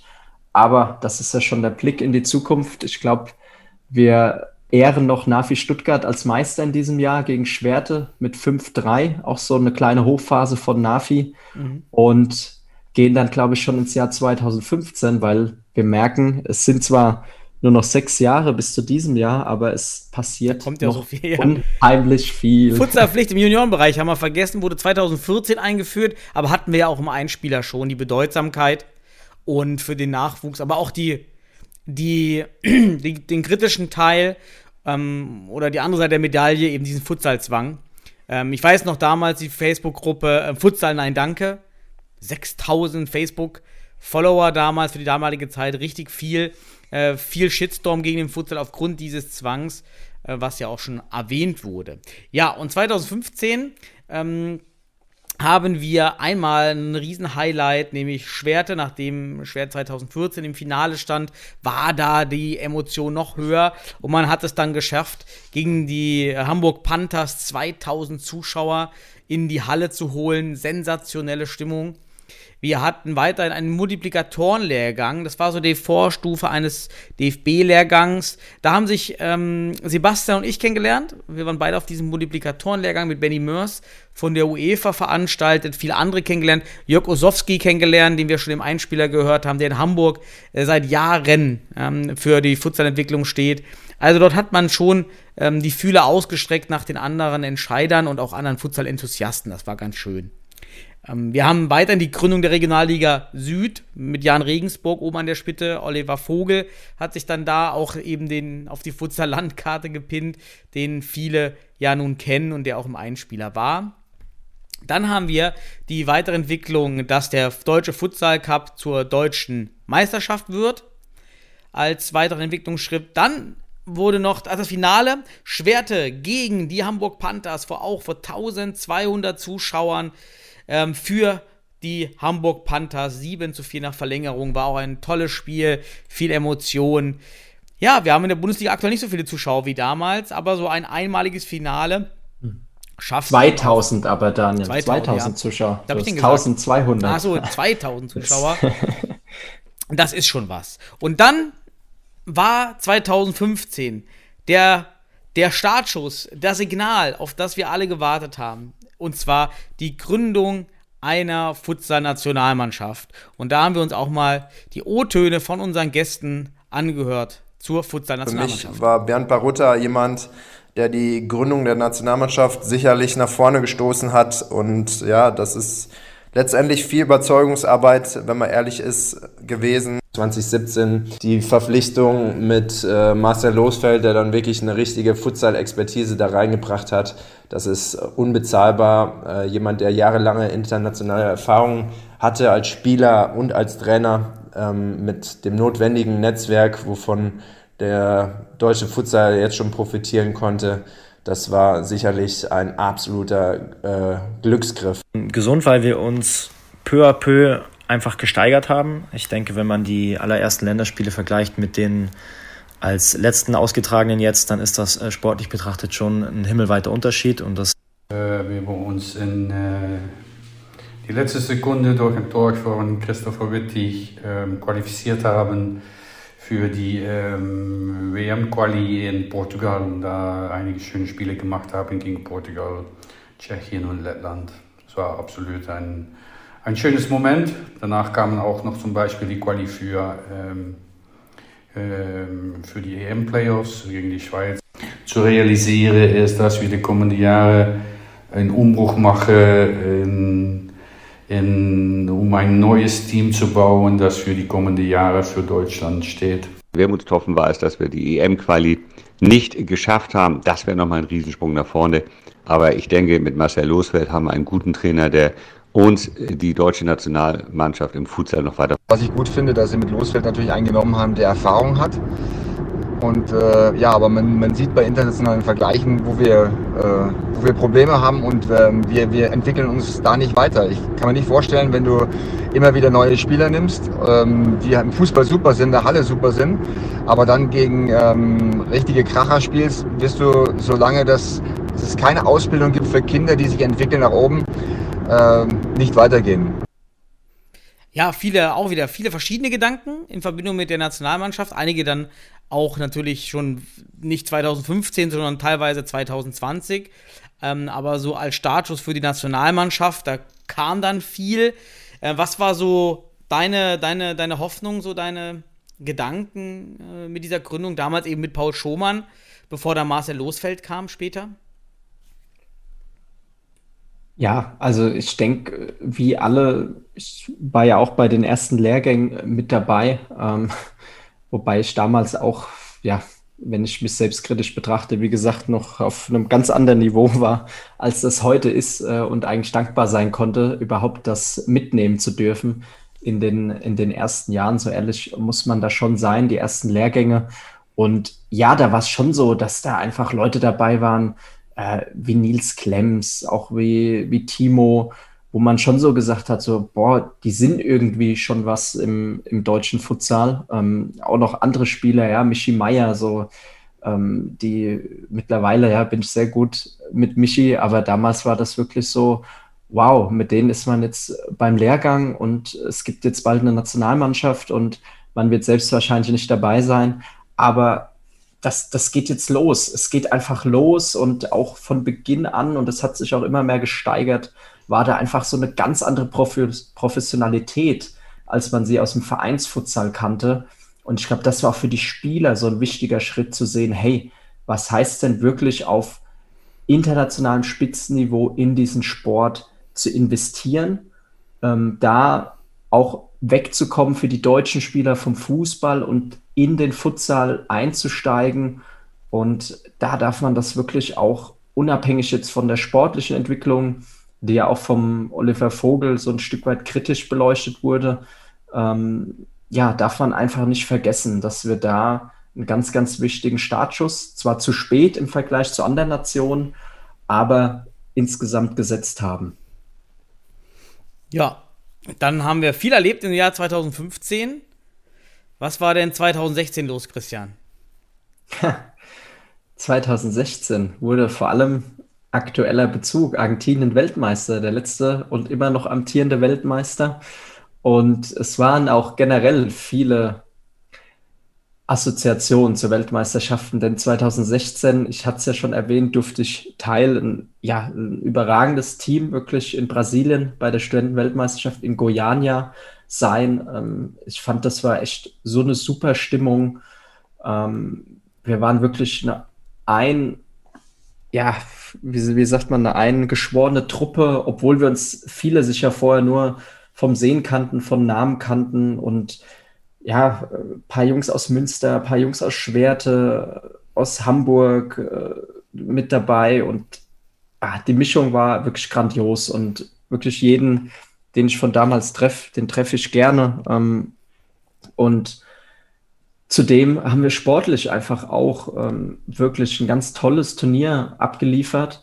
Und ich denke, was jedem in Erinnerung geblieben ist, das Spiel gegen Brasilien, was wirklich lange offen gehalten wurde, was am Ende nur mit 3 zu 5 im Viertelfinale verloren ging. Und äh, ja, so diese bekannteste Szene, wo der schlappen Flipflop in der Halbzeit aufs Feld fliegt, als die deutsche Mannschaft geführt hat. Ähm, ja, das bleibt einfach für mich, auch wenn ich nur von der Bank äh, zugeschaut hatte, unvergesslich. Und ich war so stolz, da Teil davon sein zu dürfen. Und ich glaube, allen anderen Spielern ähm, ging das auch so und dieses Feeling, auch Nils, mit dem ich mich da oft ausgetauscht hatte, der für mich auch absolut verdient als Capitano uns anführen durfte und das als Leader großartig gemacht hat. Und ja, auch dann ja wirklich auch eine ganz, ganz wichtige Rolle noch danach in der Nationalmannschaft gespielt hat, aus der sich dann auch ja ein Großteil der Spieler ja auch der Studentennationalmannschaft rekrutiert hatte. Also da diese Verknüpfung auch noch viel, viel enger war, als sie dann zu einem späteren Zeitpunkt wurde. Und gleichzeitig, neben diesem internationalen Glanzpunkt, ähm, oder hast du, Daniel, du bist ja auch portugiesischsprachig, vielleicht noch ganz andere Eindrücke als jetzt ich, die aus der Innenperspektive Ja, das war super. Also ich saß vor diesem Livestream. Erstmal schön, dass man Leute auf, äh, auf der anderen Seite des Globus live beobachten kann, die man persönlich kennt in so einer Live-Übertragung. Das war dann schon sehr spannend und das war toll. Und die Kommentatoren auf, auf, auf Portugiesisch eben, das war, die waren schon echt sauer auf das brasilianische Team, denn da hatte man sich ja deutlich mehr erhofft, weil man wusste ja, dass Deutschland im Futsal ein unbeschriebenes Blatt ist, ein Underdog ist. Und äh, man hat aber anerkannt, dass die Deutschen da Futsal spielen auf einmal. Und man hat das sehr, sehr wertschätzend in den Kommentaren ähm, auch formuliert, nicht nur, dass Brasilien so schlecht wäre, sondern sie fanden Deutschland überraschend gut, dass man diesen Sport so leidenschaftlich spielt. Und dass man eben leidenschaftlicher spielt als die Brasilianer, das war schon, das war schon echt sensationell. Das war ein schönes Event. Ja. Ja. Ja, mal so sehr schön ergänzende Beobachtung nochmal zu meiner, ich nenne es jetzt mal Innenperspektive, in der ich ja damals noch als absoluter ja, Futsal-Laie, also äh, so, was ich damals wusste im Vergleich zu heute. Ich glaube, da würde ich meinem früheren Ich sagen, komm, sei einfach ruhig, guck dir das an, sei glücklich, dass du dabei bist, aber bitte. Ja. Ähm, Mach mal ja, weiter, das, das Jahr 2016 war, glaube ich, das hat die ja, meisten das, Highlights. Das, deswegen, also ähm, nicht nur, dass wir auf organisatorischer Ebene natürlich die Futsalkommission am 6. Dezember gegründet wurde und wie du schon sagtest, ja auch die Umbenennung dann in Deutsche Futsalmeisterschaft, auch wieder für die Außenwahrnehmung, denke ich, nicht zu unterschätzen, aber auch die Hamburger ihren absoluten Höhepunkt und wirklich auch für damals für mich wirklich die Top-Mannschaft im deutschen Futsal gewesen und auch dominierend und auch ja auch so ein geiles Feeling einfach ausgestrahlt haben und manchmal wirklich sehr auch selbstbewusst und vielleicht manchmal zu selbstbewusst in der Außenwahrnehmung, aber die Jungs einfach auch alles korrekte Futsal-liebende Spieler waren und dann gegen Göteborg, ja, das legendäre Tor von Ono Olosoy, letzte Sekunde. Ähm, wir hatten vorher den Einspieler gehört, auch das erste Mal eben den Einzug in die Elite-Runde und dann Deutschland auch noch mehr in dem Jahr auf die Futsal-Landkarte gebracht haben und dann auch absolut folgerichtig bis heute sich ja abgesetzt haben mit vier Titeln als deutscher Rekordmeister. Und da denke ich ihren ja, Höhepunkt, die damals Hamburg Panthers erreicht hatten und das auch absolut verdient ähm, in der Dominanz, die sie damals ausgestrahlt hatten und dem riesen Highlight überfrachteten Jahr ähm, mit, glaube ich, noch einer Rede sogar noch, die bis heute unfassbar oft geklickt wurde, ähm, vom Edin Kulasinac ähm, aus München, die du auch sogar vorbereitet hast, mhm. ein Stück weit. Und wenn jetzt da ähm, rausgeht, kämpfen wir um jeden Millimeter, um jeden einzelnen Zentimeter da draußen und gewinnen. Koste es, was es wolle. Es gibt für uns nur ein Wort. Was werden wir? Gewinnen! Wir gewinnen! Wir gewinnen! Ja, das Schöne ist halt daran, dass es bis heute das, das würde ich mal sagen, wissen nicht viele, das meistgesehene deutsche Futsal-Video ist mit, ähm, ja, mit einer Million äh, YouTube-Klicks. Also es ist weit vorne. Also da, da, wird es lange dauern, bis dort ein Video, ein deutsches, aus der Futsal-Community erstelltes Video so eine Reichweite generieren würde. Ja, Christian, willst, haben wir noch was? Haben wir das Finale noch, ne? 2000. 16. Hatten wir schon erwähnt, dass Hamburg den Viertel Titel holen konnte. 4-2 ah, ja. gegen okay. Liria. Ähm, ja, den Gegner hatte ich außen vor gelassen. Mea Culpa, ähm, Liria, ja. die auch äh, mit Durim äh, lange Zeit an der Spitze immer mal wieder auch bei DMs dann so ein bisschen abgeschrieben waren, teilweise für Überraschungen gesorgt haben. Aber da, ja, mit 2-4 den kürzeren gezogen hatten. Und ja, auch wirklich tolle Spieler, also angefangen bei Durim ähm, im Team hatten, ähm, die Sanit Sedic, die, die man auch einfach gerne beim Spielen zugesehen hat und die so ein Stück weit auch damals das Finale, beide Teams individuell stark. Ja, Michi hat es ja gesagt, ach, wir haben dann Ball genommen und haben halt im Notfall gedribbelt. Und äh, die Lache von Michi dazu, ja, dafür liebe ich ihn. Einfach Definitiv, super, ja. super Typ. Bekannteste Michi, Lache. Michi, du hast die beste Lache im deutschen ja. Futsal. Ja, kommen wir zum, zum Jahr 2017. Nach so einem Highlight gespickten Jahr schwer zu übertreffen. 2017 hatten wir dann einmal am Februar, an meinem Geburtstag, 7.2., die Vorstellung von Marcel Losfeld als neuen Nationaltrainer. Wir haben schon gehört von unseren Einspielern. Ähm, sehr äh, gern gesehene Veränderung. Alle haben diesen Wechsel ähm, gefordert. Alle waren zufrieden mit diesem Wechsel. Es war ein erfahrener Futsal-Trainer. Äh, menschlich top. Also da sehr, sehr gute Entwicklung. Es kam dann nach der Regionalliga West, der Regionalliga Sü Nordost und Regionalliga Süd zur Gründung der Regionalliga Nord, auch für die HSV Panthers. Dann eben ein bedeutsamer Schritt. Ähm, und damit hatten wir dann vier von fünf ähm, voll. Und im Finale machte sich, machten sich dann zwei neue Teams einen Namen, die sich eben erst in den Jahren davor kurz gegründet hatten.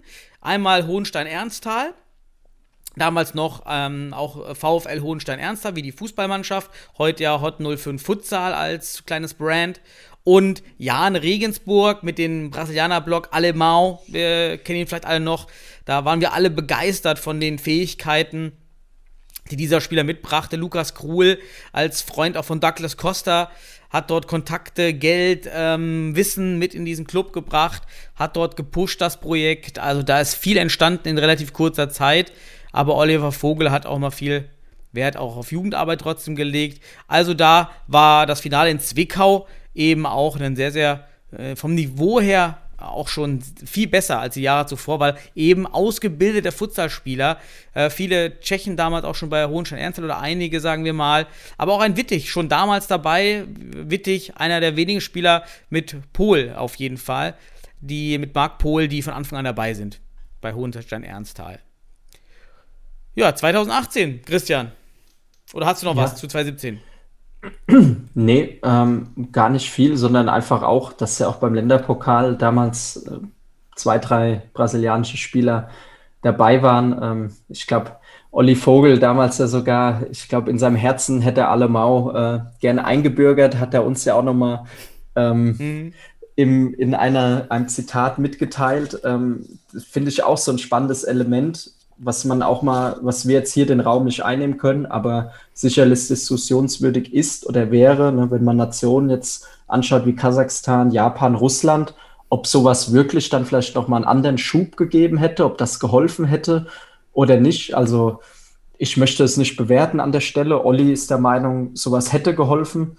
Ähm, andere sehen das sicherlich anders, aber ähm, Wäre sicherlich auch ein interessanter Diskussionspunkt, der natürlich in dem Jahr, wie du es gesagt hast, mit auch der ähm, ja, den Hintergründen der Spieler, der Futsal-Erfahrung der Spieler so das erste Mal auch aufgezeigt hat, was internationale Spieler im deutschen Futsal bewirken können und was dann auch im nächsten Jahr im Finale auch wieder Hohenstein-Ernsthal, diesmal aber deutlich knapper.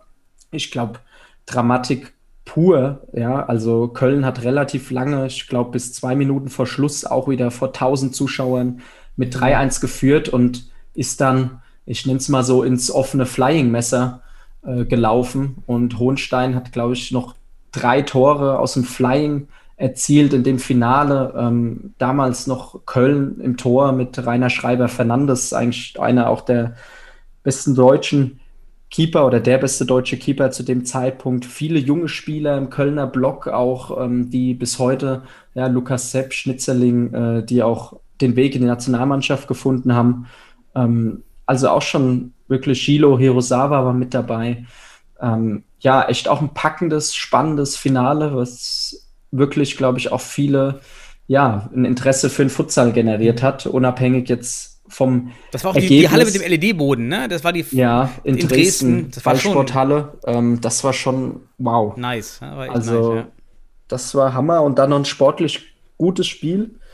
Ähm, das war echt tolle Werbung für unseren wunderbaren Sport. Und mhm. ja, international oder auf europäischer Ebene haben wir jetzt eine Champions League. Wir haben keinen Futsal Cup mehr, also eine UEFA Futsal Champions League, analog zum Fußball. Auch wieder so ein Branding, was aber eine ganz große Bedeutung hat. Ähm, natürlich in der Außendarstellung, weil Futsal Cup wie DFB Futsal Cup hört sich eben anders an als jetzt Bundesliga oder Deutsche Meisterschaft.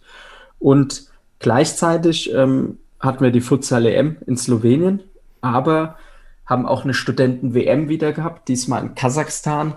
Und äh, Kairat, ich glaube, habe viele Erfahrungsberichte gehört. Unfassbar, was dort für Sportanlagen stehen, was für Geld. Ne? Ich meine, Kairat auch ja mit Igita, jetzt mit äh, Douglas Junior, sieht ja auch die kasachische Nationalmannschaft, ähm, was dort auch investiert wurde. Auch gute Tursagulov, der war auch 2016 für Kasachstan dabei ähm, bei der Studenten-WM, dass da auch was gewachsen ist. Ähm, und leider haben wir aber, weil viele, ich nenne es jetzt mal altverdiente Spieler, Nils Klemms, Michi Meier, ähm, ja auch Marc Nebken, äh, der auch ein tolles Turnier 2016 gespielt hat, dann nicht mehr aufgrund der Altersgrenze spielberechtigt waren.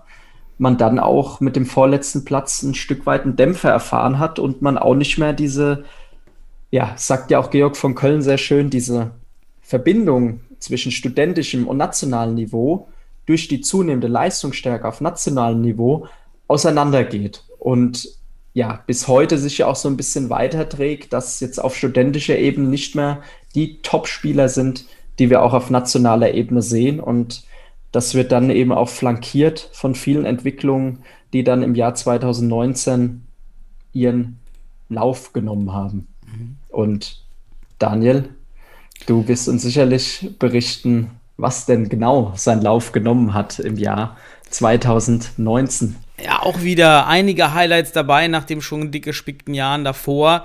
Wir haben einmal die Regionalliga Südwest mit der TSG Mainz Bretzenheim, damals noch heute ja die TSG Mainz Futsal, auch Rebranding.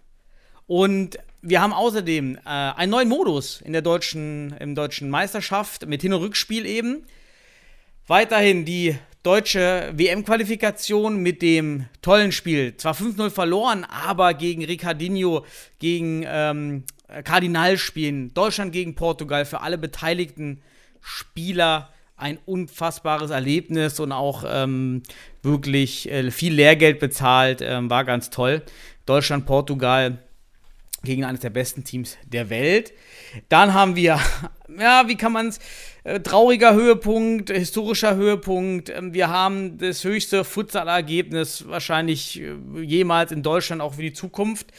Am 21.03. verliert Kinneam Halle 101 zu 1 gegen Hohenstein-Ernsthal. Man fragt sich, warum hat man dem Gegner nicht mehr Tore gönnt? Das war leider damals dem Modus geschuldet dass in der Regionalliga Nordost das Torverhältnis vor dem direkten Vergleich zählte. Und so musste Hohenstein-Ernsthal höher gewinnen als das zweithöchste Ergebnis gegen Kinderm Halle, nämlich das war 65 zu 1. Das heißt, am Ende hätte es auf jedes einzelne Tor gegen Kinderm Halle angekommen.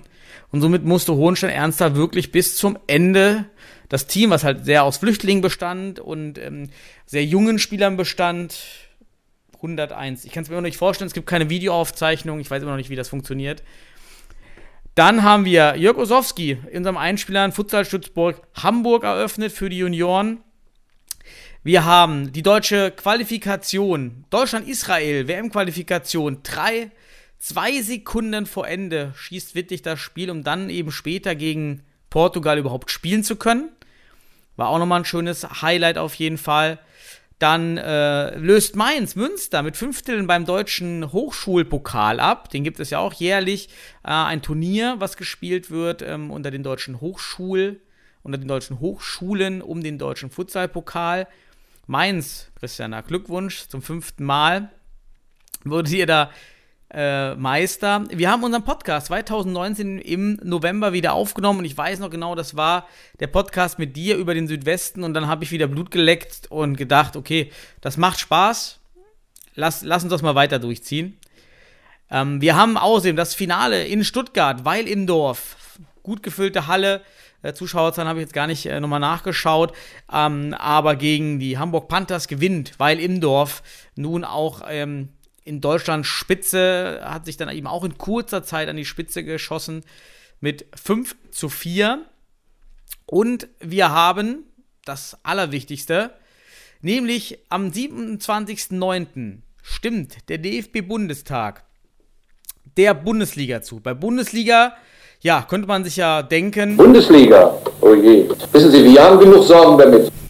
das könnte man ja einmal, einmal denken, oh Gott, Bundesliga, als aus organisatorischer Sicht, kommt viel auf die Vereine zu. Aber es war natürlich ein wichtiger Schritt und da haben wir auch unsere hat lange auf sich warten lassen, wurde verschoben und ist in Zeiten von Corona natürlich nicht in einem guten Zeitpunkt, wo sie jetzt startet, aber sie ist wichtig. Sie ist wichtig für uns als Signal, als Ziel für junge Spieler, um einfach dann zu sagen, ja, da will ich hin, da kann ich spielen. Der Bundesliga, das wird ja sicher eins für die Spieler sehr interessant sein, weil die jede, jede Woche ein, ein Spiel haben, was herausfordernd ist sehr bewundernswert, dass man das äh, in dieser Zeit äh, hinbekommen hat. Ich denke ähm, schon nicht nur die DFB und auch die Vereine ähm, in ihrer Zusammenarbeit äh, es so hinbekommen haben, dass wir am 3. September starten. Die wichtigsten Entwicklungsschritte im Futsal waren aus meiner Sicht die, der Aufbau einer Futsal-Nationalmannschaft. Ähm, dieses Projekt im DFB zu initiieren, war entscheidend dafür, dass der Futsal in Deutschland aus meiner Sicht professionalisiert wurde, weil die Unterstützung des DFBs für die Vereine war einfach zu dem Zeitpunkt notwendig aus meiner Sicht. Die Vereine haben bis dato wahnsinnig viel geleistet, haben tolle Arbeit geleistet und haben das ganze Thema Futsal auf ein Niveau gehoben, sodass der DFB mehr oder weniger hier auch danach ziehen musste und die Nationalmannschaft ähm, aufbauen musste. Was jetzt die Motivationslage im DFB insgesamt angeht, ähm, erkennt man auch daran, dass die ähm, Bundesliga demnächst in der Kapitalgesellschaft des DFB laufen wird, dass hier ähm, durchaus daran gedacht ist, dieses Thema auch vermarktungstechnisch noch weiterzuentwickeln. Ähm, es ist aus dem EV gestartet, was ich auch für absolut richtig erachte. Aber jetzt sind wir auch auf einem Niveau angekommen, wo wir insgesamt im Haus, aber auch ähm, bei externen merken, dass ein Vermarktungspotenzial hier vorhanden ist. Da habe ich große Hoffnung für die weitere Entwicklung. Ich freue mich auch auf die Liga, aber ich habe auch etwas Bedenken. Am Ende steht für mich da dieser Meilenstein Futsal Bundesliga und dass sie jetzt zur kommenden Saison startet. Aber wir hatten ja kurz einen, einen kleinen falschen Einspieler zur Futsal-Nationalmannschaft von, von Leon Ries dabei. ich, wenn man das vielleicht kurz rausgehört hat. Aber Leon Ries hatte ja auch einen Einspieler zur Futsal-Bundesliga dabei. Christian, bei Futsal-Bundesliga, äh, Schreck, oh Schreck? Oder was sind deine Emotionen, Gedanken, gerade zu dem damaligen Zeitpunkt, als die Bundesliga verkündet wurde? Ja, also zum damaligen Zeitpunkt war die Euphorie auf jeden Fall groß. Ähm, da wussten wir auch noch nicht alle, was uns bevorsteht äh, und uns immer noch beschäftigt. Ähm, ich erwähne das Wort nicht, wir alle wissen, von was ich spreche. Ähm, und äh, ja, äh, letzten Endes äh, gab Danke. Letzten Endes, ja, gab es dann immer wieder, finde ich, auch Auf und Abs, auch in den Diskussionen, was ja auch gerade hier die Protagonisten, ähm, die ja an entscheidenden Stellen beteiligt waren, ähm, gut thematisiert haben. Ich glaube, da brauche ich gar nicht weiter in die Tiefe gehen. Vielleicht eher dann so aus der Perspektive, aus Spielersicht, ähm, auch mit denen, mit denen ich mich häufiger ausgetauscht habe, waren eigentlich alle, die gesagt haben, boah, ja, auch ein Philipp Less, hoffentlich kann das irgendwie starten und wir brauchen diese Liga und ich will da unbedingt spielen und wir wollen uns mit den Besten messen und ähm, ja, dass in der Gesamtheit sicherlich alles nicht in dieser Phase optimal laufen konnte.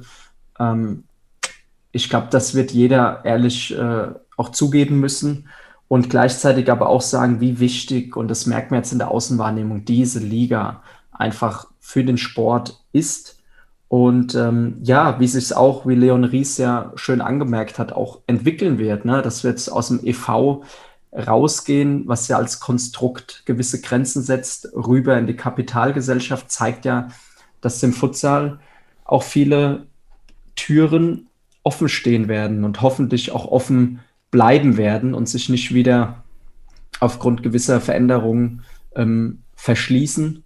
Und ich denke, wenn wir es da schaffen, uns als Vereine zu entwickeln und der DFB weiter diese, diesen Einsatz eben bringt für den Sport, wir auch viele Schritte gemeinsam nach vorne gehen können. Und da muss einfach jeder auf vielen Ebenen dran arbeiten. Und wir sind gespannt, wirklich einfach gespannt. Und ich würde dieses Oje eher zur Seite schieben. Bin ich ganz bei dir. Es ist wichtig, es ist, es war auch wichtig, unter den widrigen Umständen das durchzudrücken. Es waren ja größtenteils bis auf Penzbeck als wirklicher Underdog. Alle Vereine waren im, sagen wir, im Pool der möglichen Qualifikanten. Und von daher ähm, ist das ja okay. Ali Azar ist dabei, Magic Meyer ist dabei von den ganzen Anfängen. Also das ist doch alles okay. Und jetzt haben wir die Bundesliga und ich denke auch äh, Ojemine eher nicht, sondern Juhe Juhe. Es muss aber auch mehr von den Vereinen kommen, jetzt im, im, im, im, um die Bundesliga selbst stark zu machen. Einmal hinsichtlich äh, auch eigene Werbung, Werbung um Zuschauer, Werbung um, um Spieler. Da kann auch jetzt, muss viel, wahrscheinlich mehr kommen, wenn man die auf diesem Schiff fahren möchte, was eben so ein bisschen schwerfälliger ist. Das ist eben jetzt schon ein großes Segelschiff und keine kleine, keine kleine Jolle mehr, auf der man jetzt fährt. Aber die hat so eine kleine, so ein großes Segelschiff, wenn es einmal fährt, dann fährt es halt schneller als die Jolle, aber ist natürlich erstmal unbeweglicher. Ja, lass uns zum Jahr 2020 kommen. Dein Jahr, also zur Vorstellung. Ja. Mein persönliches nicht. Nein, ich denke, man, vielleicht noch da ein Satz zu Daniel. Ich glaube, man braucht auch Geduld. Ne? Wir sind am Ende immer noch eine Sportart, die in der Entwicklung ist. Und man muss schon auch allen Vereinen ein Kompliment aussprechen. Und das ist einfach in dieser Phase, die hinsichtlich jeglicher Hinsicht sehr schwierig war innerhalb der Pandemie, wirklich da einen funktionierenden Spielbetrieb, ähm, einen Kader, die organisatorischen Rahmenbedingungen herzustellen. Ähm, das kann man gar nicht hoch genug einschätzen, was das wirklich für ein Arbeitsaufwand war, für jeden Verein.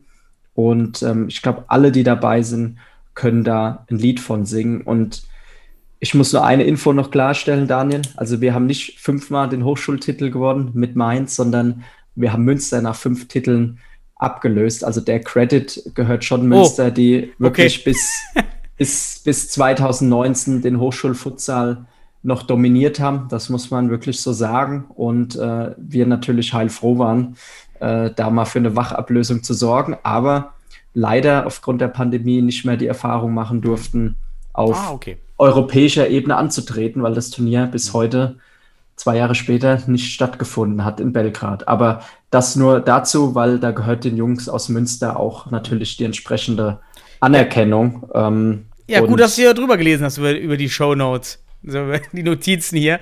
Äh, ja, hat ja, hat ja, natürlich. Hat ja, hat ja geholfen. So, ja. 220, leg los.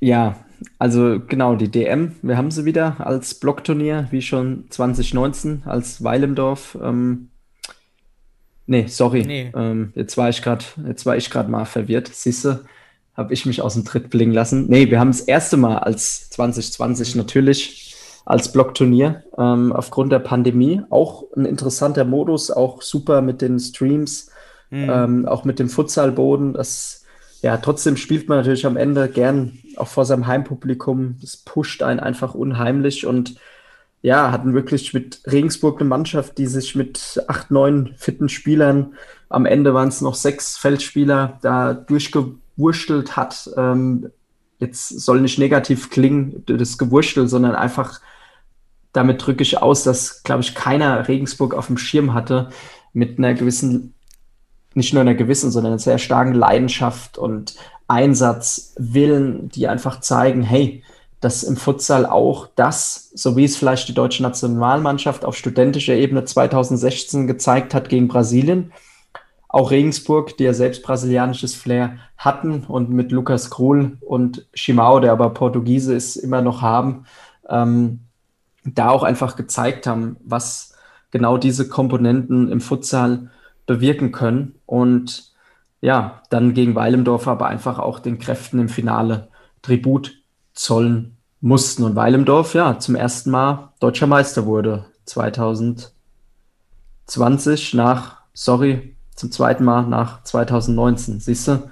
Hier, ich bin echt schon verwirrt, Daniel. Du musst mich gleich wieder ablösen. ähm, ja, und äh, neben neuen Regeln, ich glaube, die jetzt auch, was man bei der WM sieht, das Spiel nochmal verändern. Ähm, also im Sechs-Meter-Raum darf der Ball angenommen werden, Anstoß geht nach hinten, der Fuß auf der Linie spielt keine Rolle mehr, solange der Ball auf der Linie äh, liegt. Und ähm, ja, das finde ich, sorgt jetzt auch nochmal für taktisch, mhm. auch als Trainerperspektive, für verschiedene Änderungen, ähm, die man anwenden kann, aber vor allem dann nochmal als leider, leider negativer Höhepunkt ähm, die bittere Niederlage gegen die Schweiz ähm, in der EM-Quali. Ähm, und da muss man auch ergänzend sagen, weil das auch in ein, zwei Beiträgen so durchkam, als ob man dann bei der EM gewesen wäre. Ähm, man hätte nur die Hauptrunde erreicht. Also ich glaube, das ist zur Einordnung, ähm, weil es in ein, zwei Anspielern anders rüberkam, auch nochmal wichtig. Aber natürlich hat man da schon äh, ich glaube, Oliver Vogel hat von Stagnation gesprochen, so das Gefühl gehabt, hm, eigentlich hätten wir doch gegen die Schweiz gewinnen müssen. Eigentlich sind wir doch weiter.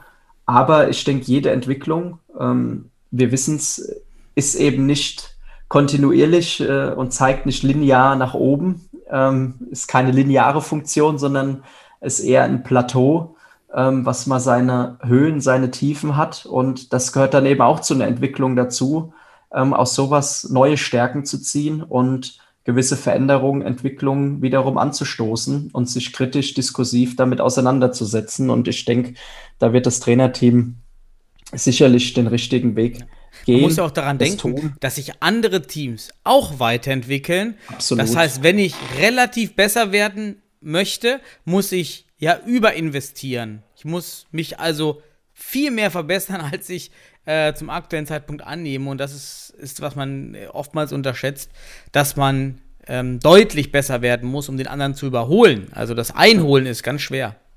Du, Daniel, wir hatten einen riesen Fehler gerade drin. Ne? Äh, Hohenstein hat 2020 gegen Weilendorf gewonnen.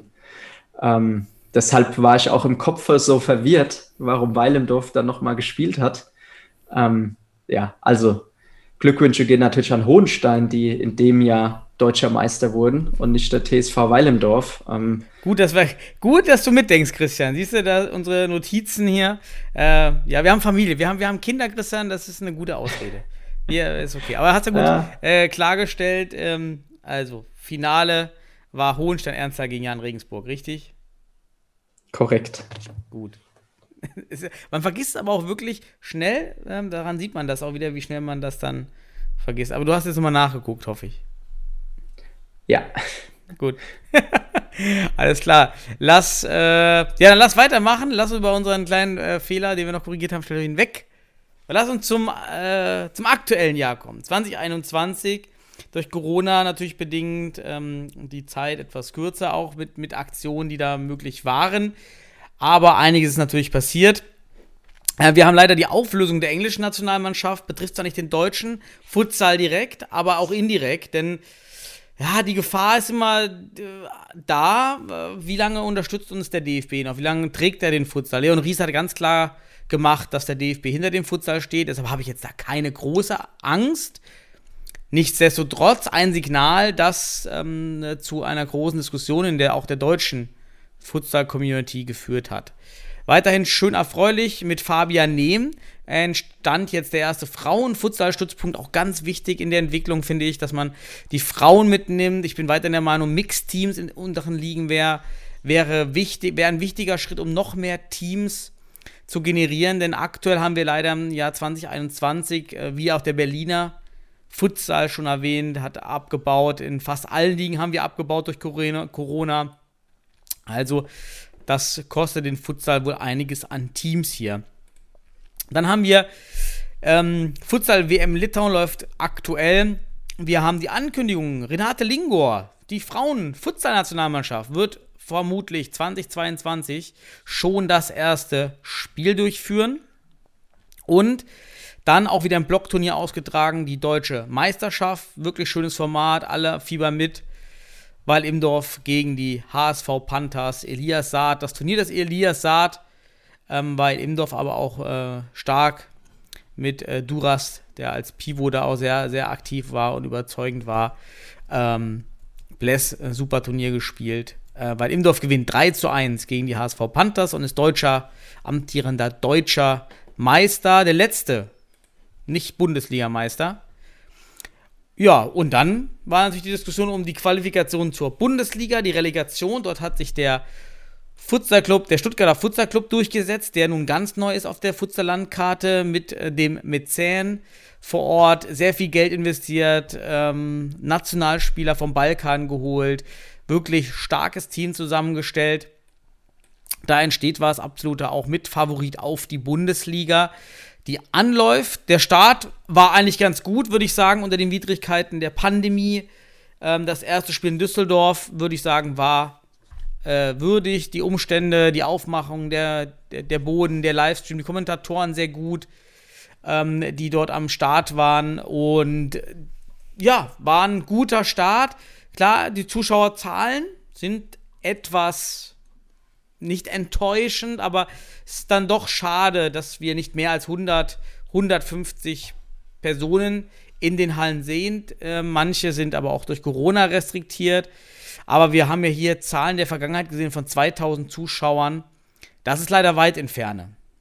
Ja, wobei da muss man wirklich einhaken. Also ich weiß das von ein, zwei Teams, auch von uns. Ähm, du kannst halt teilweise selbst in Hallen, die deutlich größere Kapazitäten ausgelegt sind, eben aufgrund kommunaler Bestimmung teilweise nicht mehr reinlassen. Also da muss man auch wieder, bevor man vorschnell Urteile zieht, die Geduld mitbringen und mal schauen, wie sich das über die Zeit einpendelt, verändert und wenn da auch gewisse Maßnahmen angepasst werden, wie dann wirklich die Resonanz ist. Also da würde ich jetzt mal noch nicht ja, zu viel aber der eine oder andere hat ja geträumt von über 1000 Zuschauern in jedem Spiel und äh, jetzt sehen wir, das ist weit weg und die Zuschauerzahlen aus dem Jahr 2015 bis 2019 vor Corona in den Finalspielen, das waren eben Finalspiele. Vielleicht sehen wir auch in einem Finale so viele Zuschauer, aber der Regel Bundesliga-Betrieb scheint erstmal unter der Grenze zu laufen.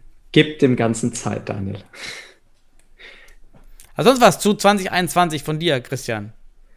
Ähm, Du hast die relevantesten Punkte erwähnt. Ich denke, man sollte vielleicht auch mal Teams nennen wie Jan Regensburg, Köln Panthers, St. Pauli, mhm. die auch auf nationaler Ebene die letzten Jahre immer sehr präsent waren, die jetzt aber den Weg im ersten Jahr nicht geschafft haben und trotzdem auch schön zu sehen. Ich kann da wirklich nur mitfühlen. Das war sicherlich eine sehr bittere Erfahrung, aber trotzdem jetzt alle auch den Weg in die Bundesliga anstreben und weitermachen, weil, wie du sagst, eben nicht nur die Bundesliga als Ebene wichtig ist, sondern eben auch, was darunter kommt und du da auch starke Zugpferde brauchst, die auch in der regionalen Ebene den Futsal eben versuchen mhm. weiter zu pushen, voranzubringen und natürlich auch Zielaufstieg dann anpeilen.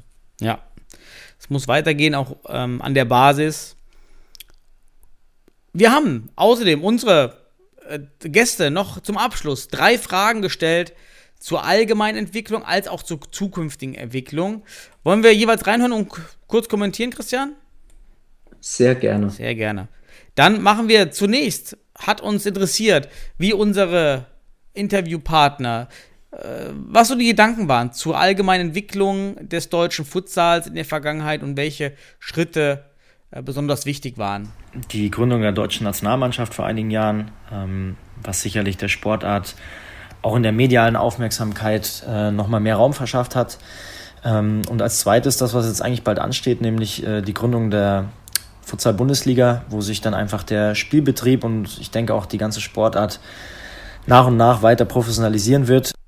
Für den Futsal in Deutschland war es wichtig, dass wir in jedem Bundesland eine eigene Liga hatten, die Gründung von Regionalligen, das Landesauswahlturnier, um Sichtungen äh, durchzuführen, für die Futsal-Nationalmannschaft und der, die Einführung und Beginn der Futsal-Nationalmannschaft mit allem dem, was sie bis heute erreicht hat. Und äh, nach dem Bestmöglichen zu streben.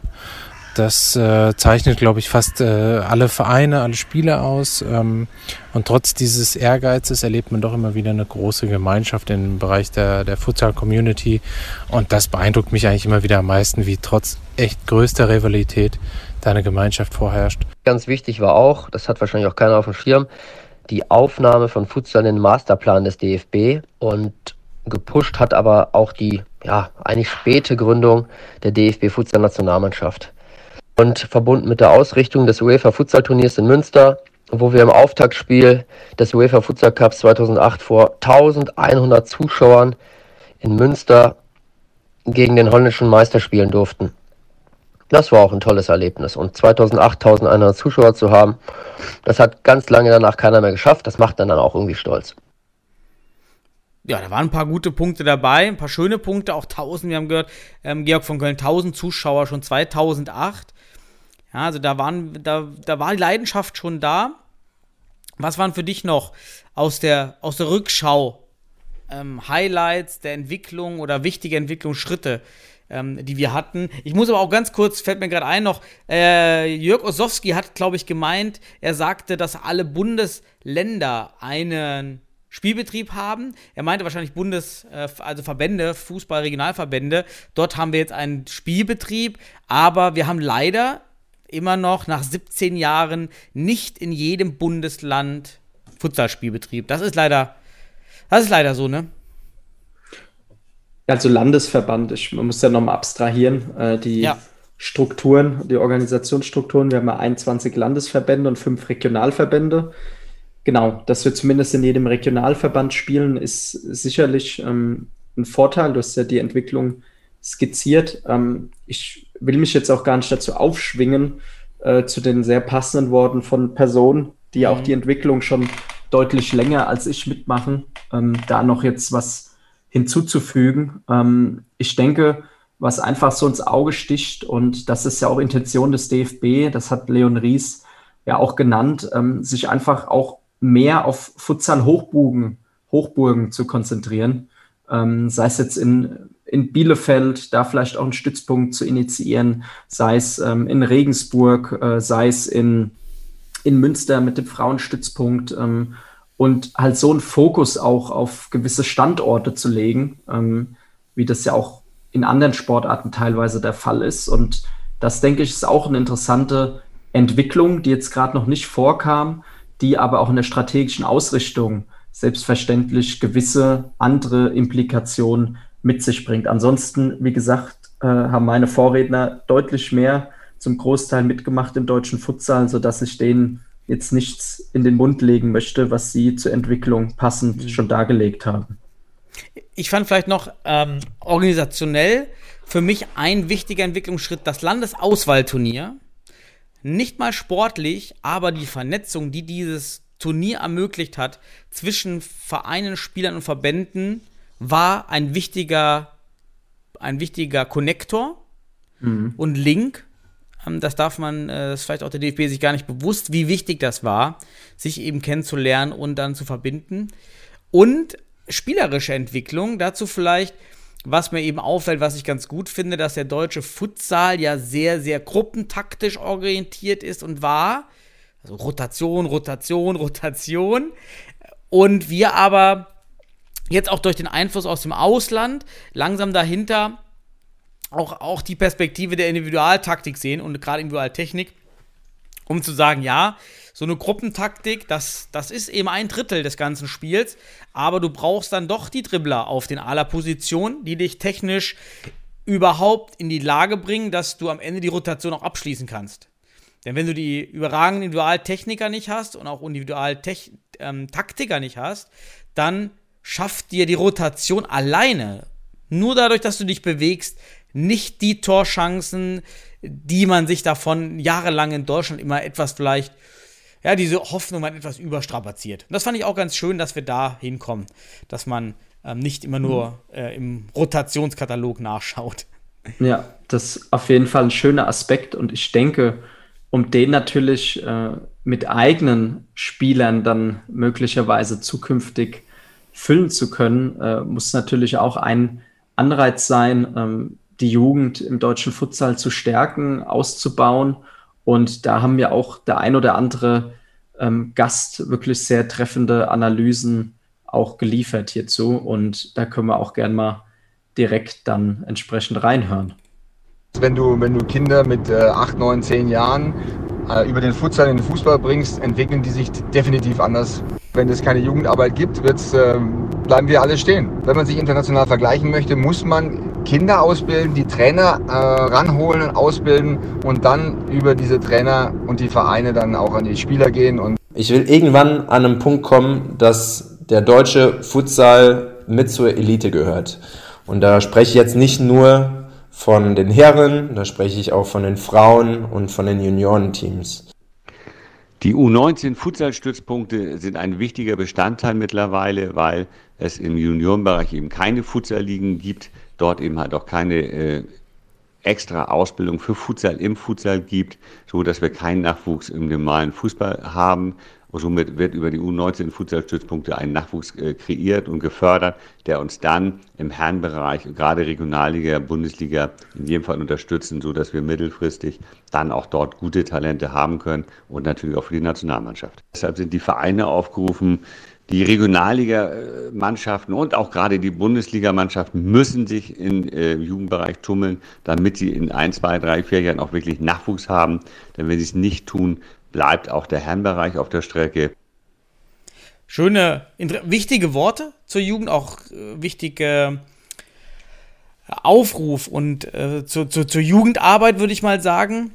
Denn ich finde, man hat mit der Bundesliga eine Sache ein bisschen verpasst, es als Auflage zu machen, ein Jugendteam, wenigstens ein U19-Team im Spielbetrieb zu haben.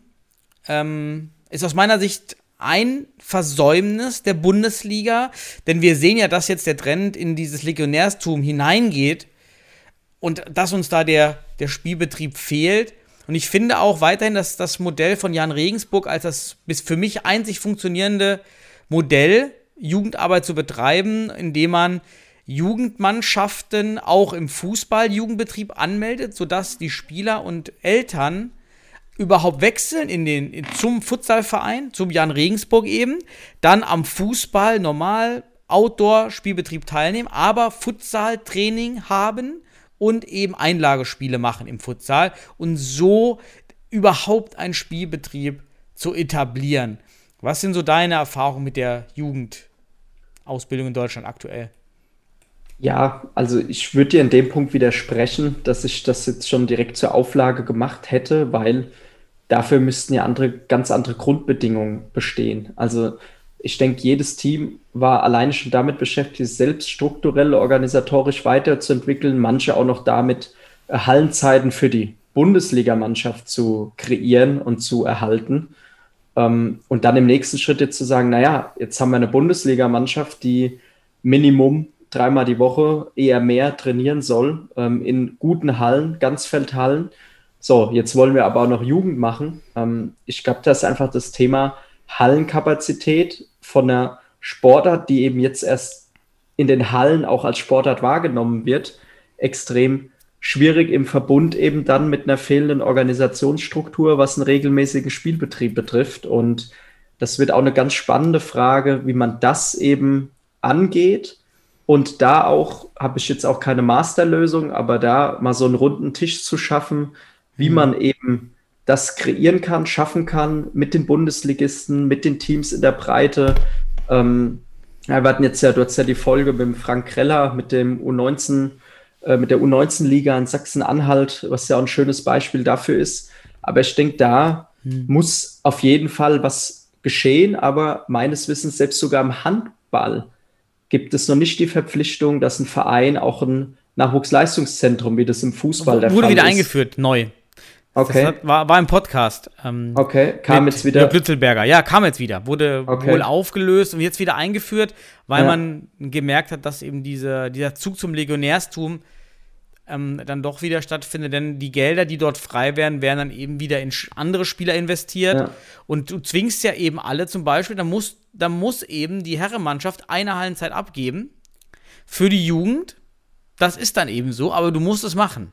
Und damit zwingst du die Leute, irgendwie kriegst du das realisiert am Ende, wenn es heißt, du musst eine Jugendmannschaft haben und einmal in der Woche Training, dann kriegt das jeder Club hin. Weil ja. auf einmal geht's. Aber es kostet Ressourcen, ja. es kostet eine Trainingszeit, aber vielleicht wäre das der richtige Schritt. Aber man hätte es dann auch vielleicht drei Jahre vorher ankündigen sollen. Also nicht äh, ein Jahr vorher, ihr braucht eine Jugend, das wäre auch viel zu kurz gewesen. Richtig. Also wie du im Handball siehst, selbst in einer ja, traditionell etablierten Hallensportart ist es bis vor kurzem Thema gewesen und ist es sicherlich auch weiterhin. Und da finde ich, ich will das nicht kleinreden, ist eine ganz, ganz elementare und wichtige Frage. Und ich bin der Erste, der sagt, wir brauchen Jugendspieler, wir müssen Jugend entwickeln, weil ja, das ist ja auch unser Weg, äh, in Mainz ein Stück weit äh, Spieler zu entwickeln.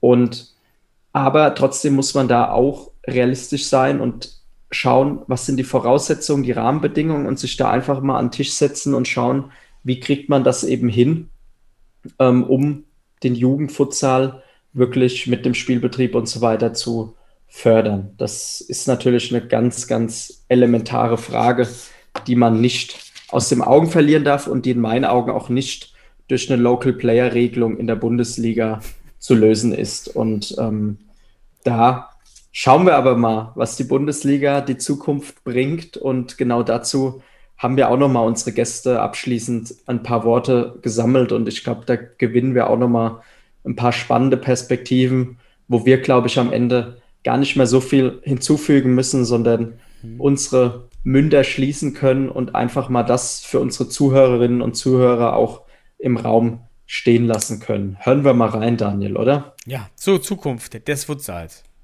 International muss ich sagen, spürt man, dass andere Nationen unser Geschehen auf jeden Fall verfolgen und ja, die Entwicklung auch begrüßen und sie warten quasi auf uns und ich will nicht sagen, dass sie uns so auf die Schulter klopfen und sagen, ja, macht weiter so, alles gut, denn wir sehen natürlich auch die Sachen, die vielleicht noch besser gehen können, aber manche Dinge brauchen halt Strukturen und manche Dinge brauchen Zeit. Ja, aus wirtschaftlicher Sicht im Bereich Medienpräsenz, äh, Marketing, ähm, finanzielle Mittel der Vereine sich da einfach Sprünge auftun werden und ähm, die Sportart sich eben dementsprechend nach und nach professionalisieren kann und hoffentlich dann auch immer mehr die Aufmerksamkeit bekommt, die sie einfach äh, schlichtweg verdient. Futsal erfahrene ausländische Spieler helfen natürlich äh, extrem den äh, unerfahrenen deutschen Spielern. Aber ich denke, zu viele, also jetzt nur eine reine ähm, Söldnertruppe rauszufahren, fände ich jetzt, ähm, also ich glaube, ein guter Misch muss drin sein. Der DFB muss die Hauptrolle übernehmen und vorgeben, wie, ähm, wie das alles laufen soll in der Jugendarbeit. Ähm, jugendliche Mädchen, Jungs ausbilden, äh, nicht nur in der Halle kicken, sondern das ist eine andere Sportart. Und das muss klar gemacht werden und dann müssen auch Trainer hergenommen werden, ausgebildet werden. Wenn der DFB das nicht macht, ich glaube, ehrenamtlich ist da hm, nichts, nichts zu holen. Obwohl es noch einiges gibt, was im Argen liegt, sich der deutsche Futsal jetzt ein bisschen schneller entwickelt. Wir sind ja auf einem guten Weg. Die Bundesliga trägt hoffentlich dazu bei. Ich erwarte eine Professionalisierung, glaube, dass es eine große Chance auch für kleine Orte gibt, ähnlich wie im Handball oder im Basketball, in der höchsten Spielklasse des Futsals zu spielen.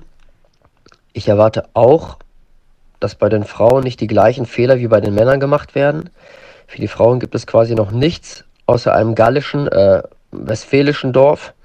Ich bin froh, dass wir jetzt seit zwei Jahren mehr oder weniger den Weg einschlagen, wirklich mit denen zu gehen, die auch wirklich Lust haben, die begeistert sind, Futsal zu spielen. Also weg von dieser Idee bottom-up, alle müssen es irgendwie schaffen, Futsal zu spielen und aus diesem riesen Reservoir an Talenten werden wir dann eine Nationalmannschaft bilden, hin zu top-down, schauen gezielt, wo gibt es ähm, Orte, wo Futsal funktioniert, wo es äh, angebracht ist, das zu spielen und das dann so schnell und so viel wie möglich auch zu fördern. Das waren wirklich komplette Worte. Da war alles dabei, von Jugend bis zum DFB, äh, Top-Down, Bottom-Up. Fragen, die in Zukunft Relevanz besitzen werden wo es in Zukunft hingeht. Ich finde die Aussage von Leon Ries sehr, sehr motivierend, dass wir, dass der DFB auch sagt, wir haben auch, wir sind in der, in der Verantwortung von oben herab was zu schaffen, denn nur von unten geht's nicht. Und das macht mir Hoffnung, dass jetzt mit der Bundesliga, dass sich das alles dann doch äh, schnell entwickeln wird und äh, es mehr Zuschauer gibt, mehr Breitensport gibt, äh, dann auch die Jugendteams kommen und wir hoffentlich dann bei der 200. Folge des Podcasts schon einen ganz anderen eine ganz andere Struktur des deutschen Futsals diskutieren können. Was, äh, was sind deine abschließenden Gedanken zur Zukunft? Also wie gesagt, ich würde jetzt ungern da noch eine persönliche Perspektive hinzufügen, sondern die der Protagonisten einfach so stehen und wirken lassen mhm. auf die Zuhörerinnen und Zuhörer. Und im Gegenteil, ich würde mich einfach an der Stelle bedanken.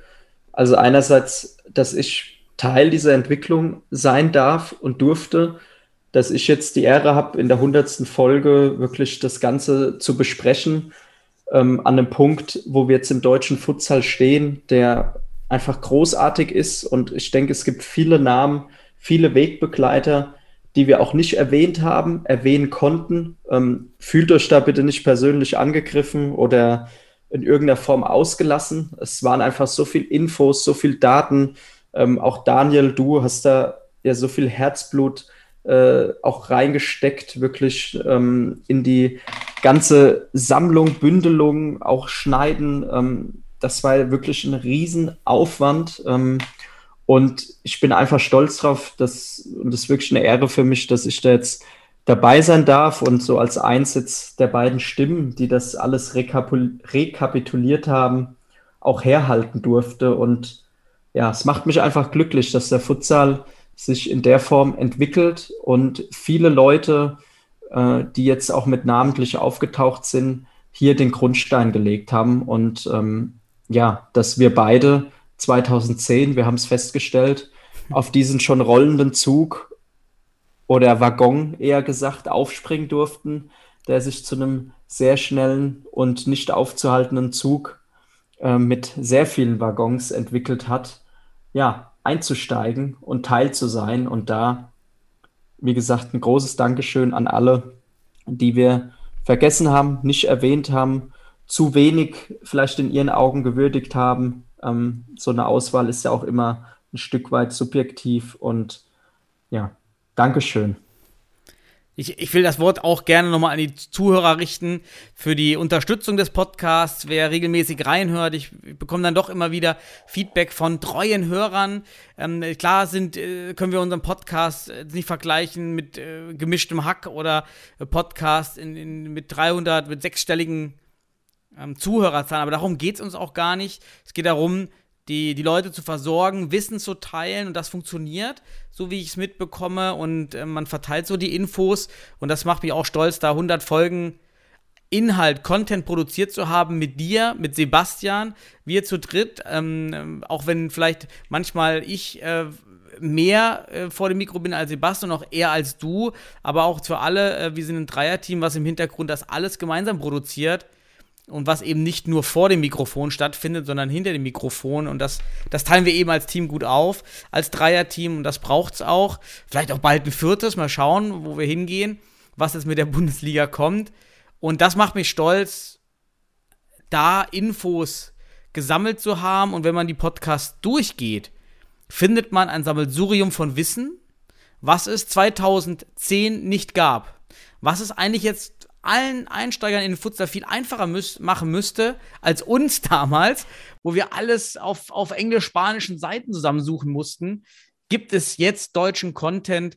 Und da hoffe ich, dass mit 100 Folgen Mr. Futsal, zweimal 20 netto und den Gästefolgen, auch Dank an alle Gäste über die ganzen Podcasts, die sich da immer bereit erklärt haben und auch den Gästen, die hier ihre Audios bereitgestellt haben und ihre Interviewantworten.